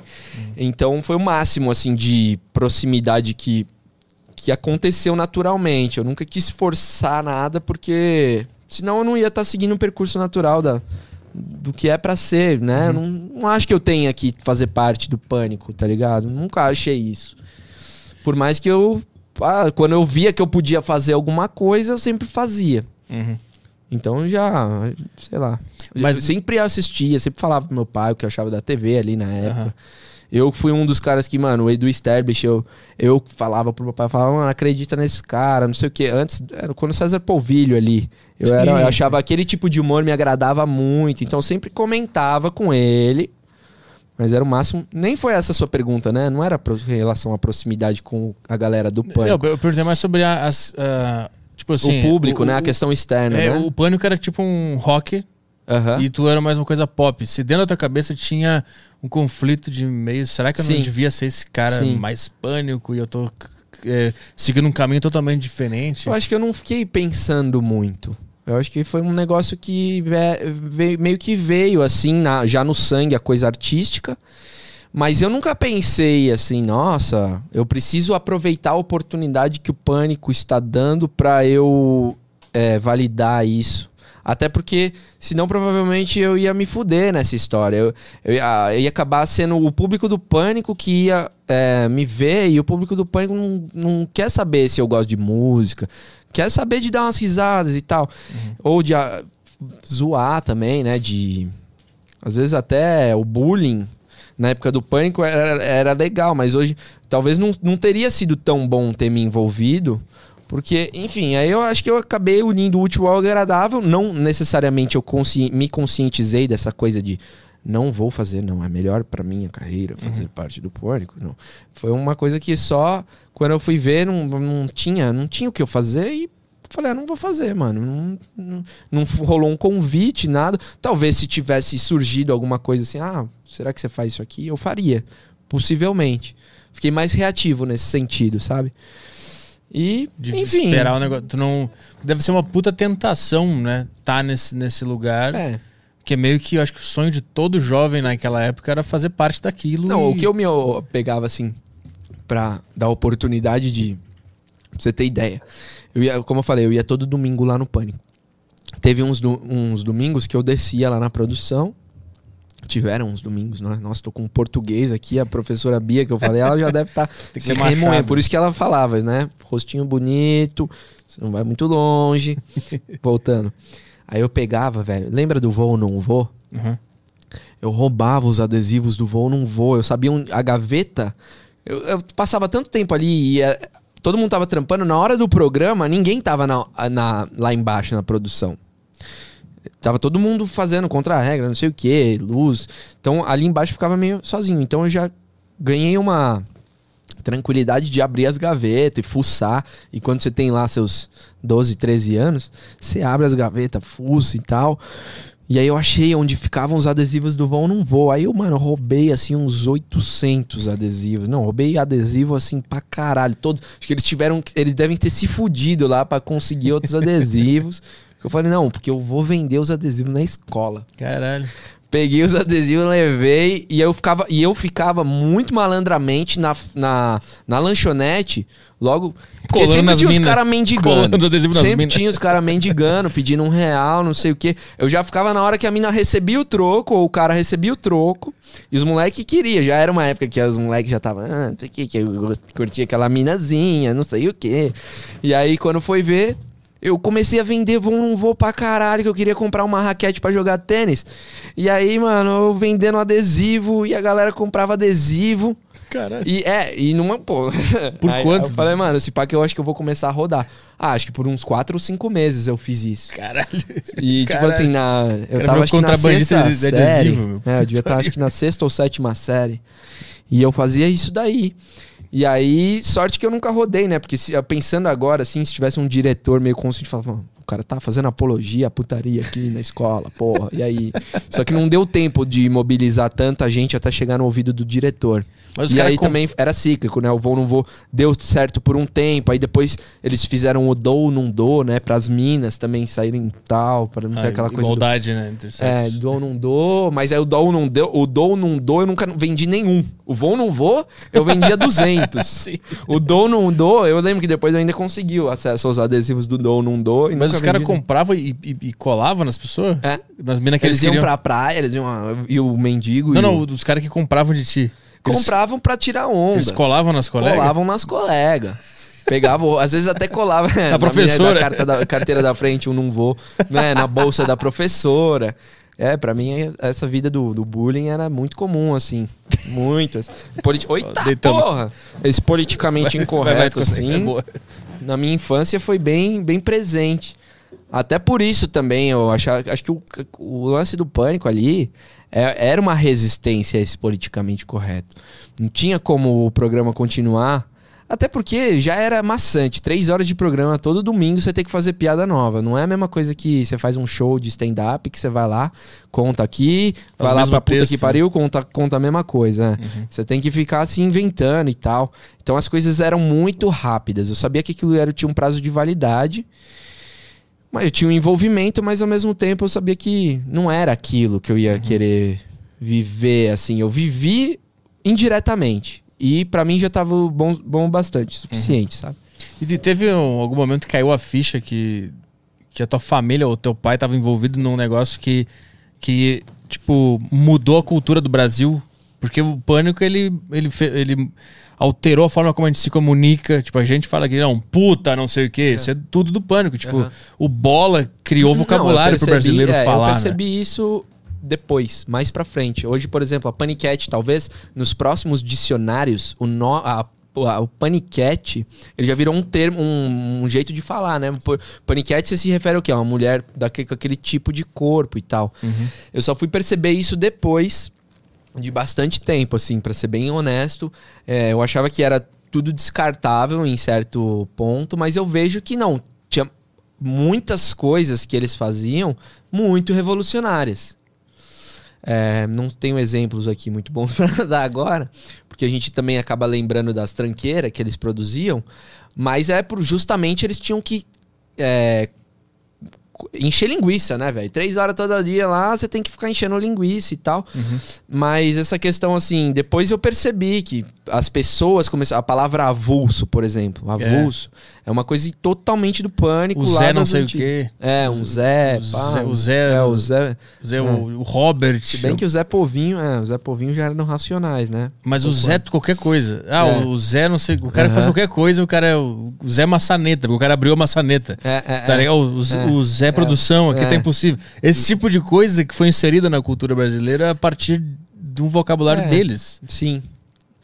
É porque às vezes eu também não sei até que ponto que a gente também não vive numa bolha, né? É. Porque beleza, a gente aqui, eu já vejo muitos brothers também e tal, pegando é, algumas dessas, desses trejeitos de falar. Mas, de certa forma, eu conheço só os brothers daqui de São Paulo, sabe? Não sei o que e tal. Daqui a pouco, é, você chega pra falar o Zé não sei o que num Maceió, você vai, ninguém vai entender bosta nenhuma. Então, eu não sei também até que ponto que isso é, de fato, algo verdade, é, mas tem coisas. é, que vai ficar, Sim, né? Tem coisas que eu acho que é meio que nacional, porque o, o pânico alcançava qualquer pessoa Sim. do Brasil, em todos os lugares, né? Eu acho que tem muita coisa do bola que ele inseriu na. Eu não, eu não sei se o, o cara tá muito pistola. Isso eu vi ele falando. Uhum. E depois que ele falou isso, todo mundo fala e virou tipo um, Uhum. um termo que, pelo menos antes do bola, eu nunca tinha ouvido falar. Uhum. E os caras, eu não sei se o pistola alguém já falava antes. É difícil cravar, né? Porque às lembra? vezes o cara pega de alguém, né? Provavelmente o cara pega de alguém Claro. e põe, joga a luz, o holofote naquilo, né? E o jeito que o cara fala, ele insere na, na cultura. Mas eu vejo o Pânico como um, um, um programa que direcionou a cultura brasileira para um lado que se não tivesse o Pânico, as coisas seriam diferentes. A forma como a gente fala, não só na nossa bolha, acho que tem coisas... O próprio termo paniquete, tem coisas que eles fizeram que Sim. mudou Sim. a forma como o Brasil é Uhum. no entretenimento, na cultura, na forma de falar, na forma de se comunicar. E isso é muito louco, porque qual outro artista ou qual outro comunicador conseguiu ter tanto peso na cultura brasileira a esse ponto que eu vejo o Pânico ter feito? Sem dúvida. E eu fico me imaginando como é que deve ser ser o filho do cara que tava por trás disso. Se tu tinha uma, essa visão, se um dia tu essa ficha caiu ou se só caiu muito tempo depois. Não, tá caindo agora que você tá falando. Porque Maravilhoso. É um, negócio, é, é um negócio que eu realmente nunca tinha parado muito pra pensar. Esses dias eu- alguém falou o termo paniquete de uma maneira bem genérica. Eu falei, caralho, mano, paniquete realmente. Como que você usa a palavra pra se referir exatamente àquele tipo de mulher e tal, e que hoje em dia tem tanto no Instagram e tal. E. Não, e muda assim, né? Mas. a- é. a- a- não sei, porque. Beleza, meu pai ele tava ali, só que ele era só. Ele era o, o cara dali, mas ele não participava de muito. Tipo assim, participava de todas as reuniões, ele ia ver as matérias e revisava. Todo sábado ele ia. Um dia antes ele assistia tudo. Mas ele não era o cara que dava a cara dele a, que- a, a tapa, né? Ele ficava ali, naquele lugar e tal. E eu não sabia se um dia o pânico fosse acabar, se ia continuar no rádio, se ia acabar de uma vez, o que, que fosse, seria para acontecer e tal. E que hoje também, a gente sabe que o pânico é, ele tem essa coisa da rádio, sempre teve, mas hoje o. Eu, eu, eu- eu juro que eu não, não consegui, não, não tem como você parar e pensar, porque nunca. Tá sempre, trans, tá sempre mudando, né?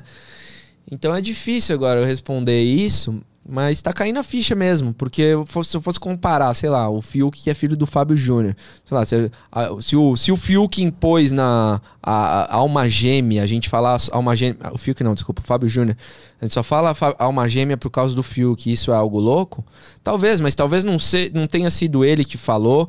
E talvez esses créditos não tenham sido dados pro Fábio Júnior e eu tô aqui achando uma coisa. Então é difícil a gente ter muita certeza de alguma coisa, né? Você vê que eu sou um cara muito, muito em cima do muro. Ah, mas a gente tá nessa vida pra ter incertezas É. e, e chutar Se eu tenho tudo uma que certeza estando em cima do muro, É. eu estou em cima do muro. A única Pô, certeza que, eu certeza tenho maravilhosa. é que eu tô em cima do muro.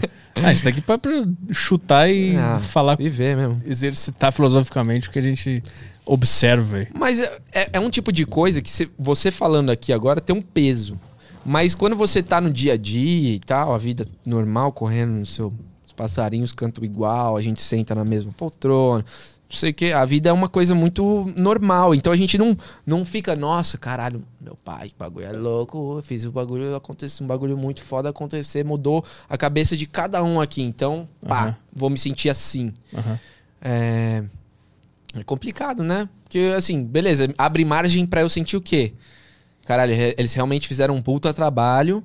Não era só eu que via isso. E por mais que tenha muita, muita gente que ainda fala mal do pânico e tal, é, a gente sabe que realmente é um divisor de águas ali, né? Mudou a vida de muita gente, muito. É, eu sempre tive um, meio que essa noção, mas vocês estão me falando um negócio aqui que me deu um. Opa, legal. Só que não abre margem pra também eu colocar como se, nossa, realmente agora o meu sobrenome está marcado e o, e o futuro é incerto e, e eu posso realmente com qualquer palavra aqui mudar o mundo. Não é isso, né? Então, é, vamos seguir aí na nossa humildade, reconhe- tentar reconhecer o que dá pra gente reconhecer e aprender quando dá pra gente aprender. Entrou alguma pergunta aí? Agora Entrou? vai, hein? Vamos lá. Pergunta. Tem a pergunta aqui do Kleiber. Ah, ele mandou aqui: Olá, Petróleos. Olá, Caio de las Águas. Olá, Dudu. Oba! Dudu, como você lida com o fato de ser filho do Emílio? Eu imagino que muitas vezes as pessoas te conhecem como o filho do Emílio, o filho do Emílio Surita. Ah, isso já te afetou de alguma forma? Como você faz para transcender esse apelido derivado da fama do seu pai? Às vezes assisto com meus amigos o Vida de Garoto, pois acho muito divertido. Abraço. Não, eu vou falar primeiro desse vida de garoto. Uma coisa que eu esqueci, não esqueci, né? Também porque no pop, no podcast, a gente não tem é, um, um roteiro pra seguir, mas uma coisa que. O Vida de Garoto, essa série, porque teve uma série, né, no YouTube. Eu nunca, te- nunca, nunca assisti. Assim, eu assisti o primeiro e o segundo episódio, é que eu também que- quebro a perna no segundo episódio. Eu nunca assisti, assim, eu não consigo. Primeiro que eu já tenho dificuldade de me assistir, de me, me aceitar, acho que já aceitei. Já sei que eu sou tranqueira mesmo, meio bagunçado da cabeça. Mas eu nunca consegui terminar de assistir, assistir aqueles episódios do meio da série do vídeo de garoto. Eu nunca assisti, velho. Assim, você fala que tá divertido, será que eu realmente preciso reassistir? Ou você falou pra fazer uma média? Porque eu nunca. Aquele roteiro sem pé nem cabeça, aí do nada ainda quebra a perna pra ajudar a piorar e estragar aquela bosta. Enfim, o cara cospe no prato que comeu, né? Mas. Cara, sobre o lance do, de ser filho do Emílio, era como a gente tava falando aqui, né? É uma coisa que você vai pegando dimensão ao longo da vida. Então, talvez, hoje, eu ainda tenha uma dimensão muito. muito. Pode ser que meu pai ele ainda consiga eh, ser maior até do que ele é hoje, ou então entrar para os livros de história e essa coisa toda. Mas, eh, enquanto a gente ainda tá nesse lugar de que tá, é, meu pai é um ser humano, como eu, como você, como todo mundo, e que assim, ele não é mais do que ninguém. Por mais que ele tenha um nome muito forte, ele tem um programa, uma- ele é um cara genial, assim, das ideias e tal. É, eu sei que é uma pessoa que, pô, tá nos. Acho que o mais importante que eu tenho do meu pai não é todo esse hype, esse conceito de quem é milho, de que cara da hora, cara foda. É de, de ser um pai legal, ter passado uma genética legal, ter passado bons valores, fundamentos. Pra mim, a visão é essa, de um filho e um pai. Agora, quando vem e externaliza isso num- num- e vai pro mundo de carreira e tal, e público e não sei o que, acaba que, assim, a gente acostuma, né? Porque na verdade eu sempre já fui acostumado com minha mãe falando no telefone, ah, ela ligava pra cabeleireira, oi, a Anne, mulher do Emílio. Tudo já era mulher do Emílio, mesmo antes dele ser do pânico quase. Ela sempre falava mulher do Emílio. Então, assim, filho do Emílio, é, neto, não sei o quê, neto do Ion, que é meu avô, neto do Antônio, que já morreu, que é o pai do, do meu pai. É, acho que é só uma- um jeito de simplificar a nossa comunicação, porque a gente. cê- sério mesmo. Você conheceu o Dudu Surita? Eu- mal conheço o Eduardo Surita, que mora dentro desse, desse corpinho aqui, ou está só de passagem por aqui. Então, pra você falar o Caio Delacqua, não, eu, se você falar, você conhece o Caio Delacqua? Eu vou falar, conheço. Claro. Só que assim, eu não conheço porra nenhuma. Pra eu conhecer, se você fala, não, ele é filho do mestre Delacqua. Eu falo, porra, olha lá, o mestre Delacqua, olha, faci... você simplifica a comunicação, põe na caixinha, fala, ah, já sei quem é. E eu acho que é só um mecanismo de defesa das pessoas de não ter que gastar energia. Então a pessoa ela vai falar, ah, Dudu Surito, ah, já sei quem é. Pronto. É só o que as pessoas precisavam.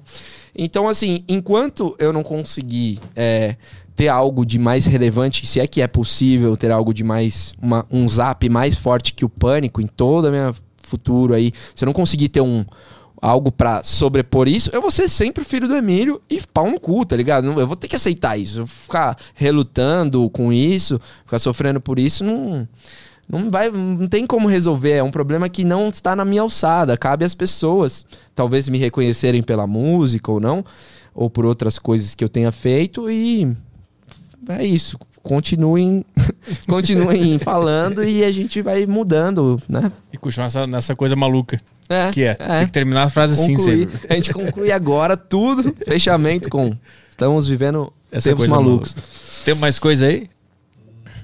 Eu acho que fechou aqui. E, e super chato. Temos super, Super chato. bagos não temos também. Eu tô, acho que eu tô Super descendo balls. tanta lenha nos caras aqui que eles não querem mais mandar. Ah, isso é, isso é bom. Isso é ótimo. Maravilha. Os caras estão mandando, tão mandando eu te levar pra academia aqui. Ah, sim, raquilhos. Só como sucrilhos e. Ah, os caras estão lembrando de termos que entrou pra, pra cultura brasileira. Hum. O tá sabendo legal. Tá sabendo legal. O chato pra boné. Chato pra boné. Esse Fala, é mais fio. modernoso. É, Fala fala, fiote, fiote. também. Os ticaracatica. Você vê que são coisas realmente. A cultura do Brasil é outra agora, né? Ticaracatica, fala fiote. É uma coisa. Mas é, pô, mas mudou. necessária pra nossa evolução. Os, o, Zé, o Zé Palestra. Deixa eu ver mais alguma coisa aqui. Não, é, é isso aí. Em Mace... Ó, o cara mandou aqui. Em Maceió entende. A gente, tamo aqui. Aqui também rola, ele falou. O cara de Aí Maceió. sim. É. Já temos um, mais uma faceta da, da verdade aí. Agora, se mudou ou não a cultura, a gente vai ver nos próximos Aurélios, dicionários de 2047. Se tiver o nome Panicat lá, a gente vai falar. Realmente, vamos gravar o Pânico Mudou a história da língua portuguesa e do Brasil como um todo. Não, mas vai estar na história do Brasil. Daqui a muito tempo vai estar lá ó, o nome dos caras. Não, com certeza, certeza. Mas até aí também o. ó, Sei lá, o Mauri Júnior. não que o Mauri Júnior não seja O cara alguém comprou pra- briga com um monte de gente hoje. É, não, mas todo mundo vai estar na história. Você estudou história lá na Rádio TV, chato pra caralho, aquela porra daquela O matéria. Ninguém vai aguentar, lá, as pessoas vão falar pânico, ah, preguiça. Não, vai ser o trabalho É, dos é, alunos os do futuro, né? Vocês vão assistir merda. o programa Pânico. E ver como era 2000, é. retrógrado. como era ultrapassado. Ah, eu acho que não, sabe? Eu acho que isso daí é uma coisa, é um pêndulo, né? Eu acho que a gente tá sempre tendo que daqui a pouco esse politicamente correto vai estar saturado e as pessoas vão buscar coisas mais parecidas com aquilo ali, mesmo que tiver que voltar pro mesmo caminho e cancelarem essa galera e depois voltar para esse caminho que a gente tá agora e depois cancelar de novo e ficar nesse, eu acho Sim. que é sempre esse pêndulo assim Sim. que vai de um lado pro outro, porque a gente tá nunca tá satisfeito com nada. Acho que é uma uma É. conclusão boa. Agora eu cheguei numa conclusão legal, né? Sem ser, não, Nunca é tá muito satisfeito maluco. É, por isso que a gente é maluco. Aí, ó. Pronto, conclui tudo. E é por isso que a gente tá sempre nesse lugar muito maluco. Porque a gente nunca tá satisfeito com nada. É, porque nada que eu fale, nada que você fale, não, não tem o que, o que cravar. Porque daqui a pouco já mudou, tem- vai levando, né? É Uma coisa filos... meio vai Corinthians. A filosofia vai Corinthians de ser. Vocês gostaram dessa, né? Vamos fazer um grupo de filosófico vai Corinthians.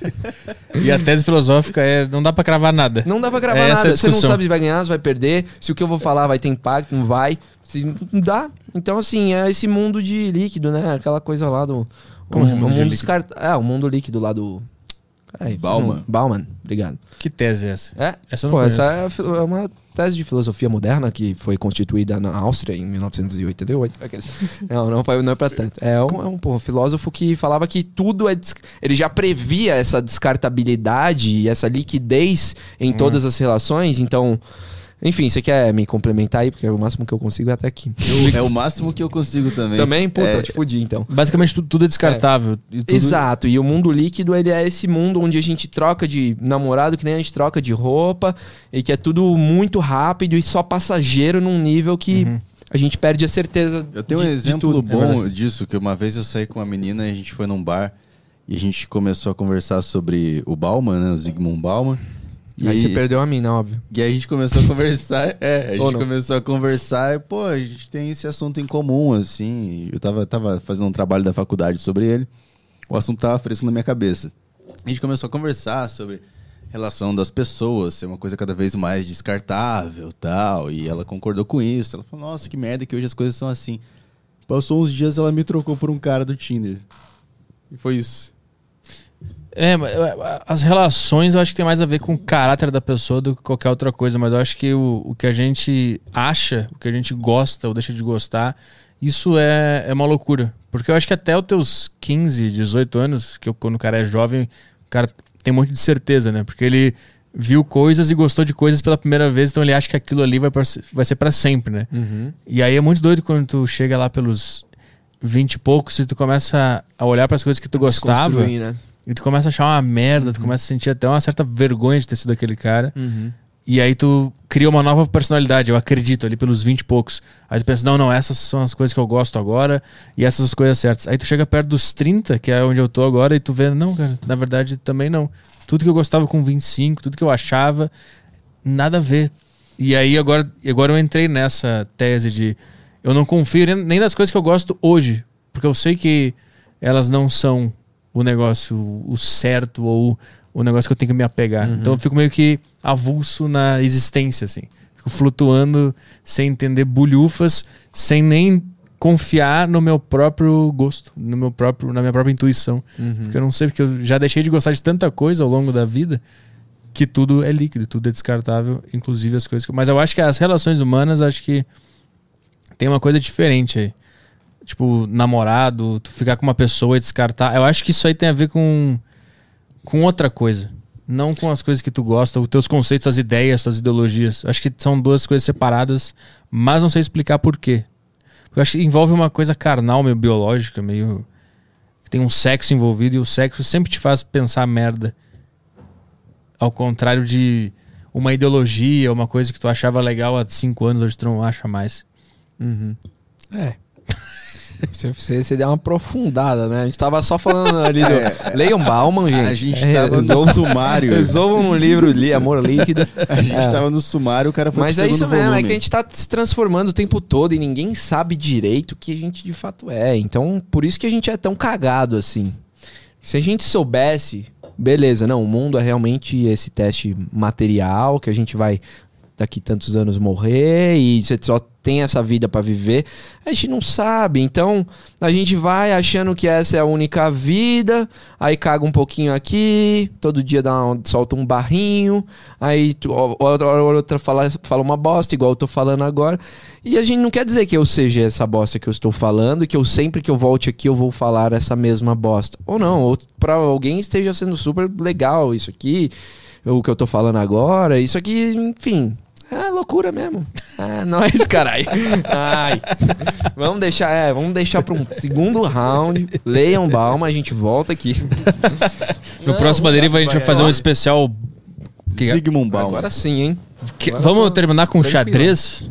Xadrez. Beleza, vou pegar lá, vou Nossa, pegar lá. xadrez, mano. A gente vai bater uma partidosa. Nós vamos Assim. terminar com uma Cara, belíssima. deve ser um puta monstro do xadrez aqui, um grande mestre. Ah, eu, eu, eu, eu tô no ranking mil e pouquinho lá Ah, no tamo junto, chess.com. Uhum. Partida de 30 minutos. Eu Você jogo. joga de 30? É. Tu joga de quanto? Também é, eu gosto de jogar mais longa possível. Eu não tenho esse. É, eu não esse- consigo chegar no 1100. Eu, eu chego ali É, 1070 eu também, também tô por ali. e começa a então vai- cair. então vai dar bom. Vai, Vai dar, dar um, vai dar um jogo legal. Vai dar um jogo bem longo. Se vai, bobear um empate, né? Vai dar 10 horas de podcast só de, de É. xadrez agora. Será que não é uma ideia de maluco mesmo? Você já fez isso? Já, já. Já? Joguei com o Cricor aqui, o grande mestre. Porra. De xadrez. Aí fudeu, hein? Eu vou até fazer um xixi ali pra aguentar. Vai lá, vai lá. Pode ir, pode ir. A gente faz uma pausa e a gente volta com uma belíssima Boa, partida boa. de xadrez aqui. Pra você que não... Sucesso na Hit Jovem Pan 2019.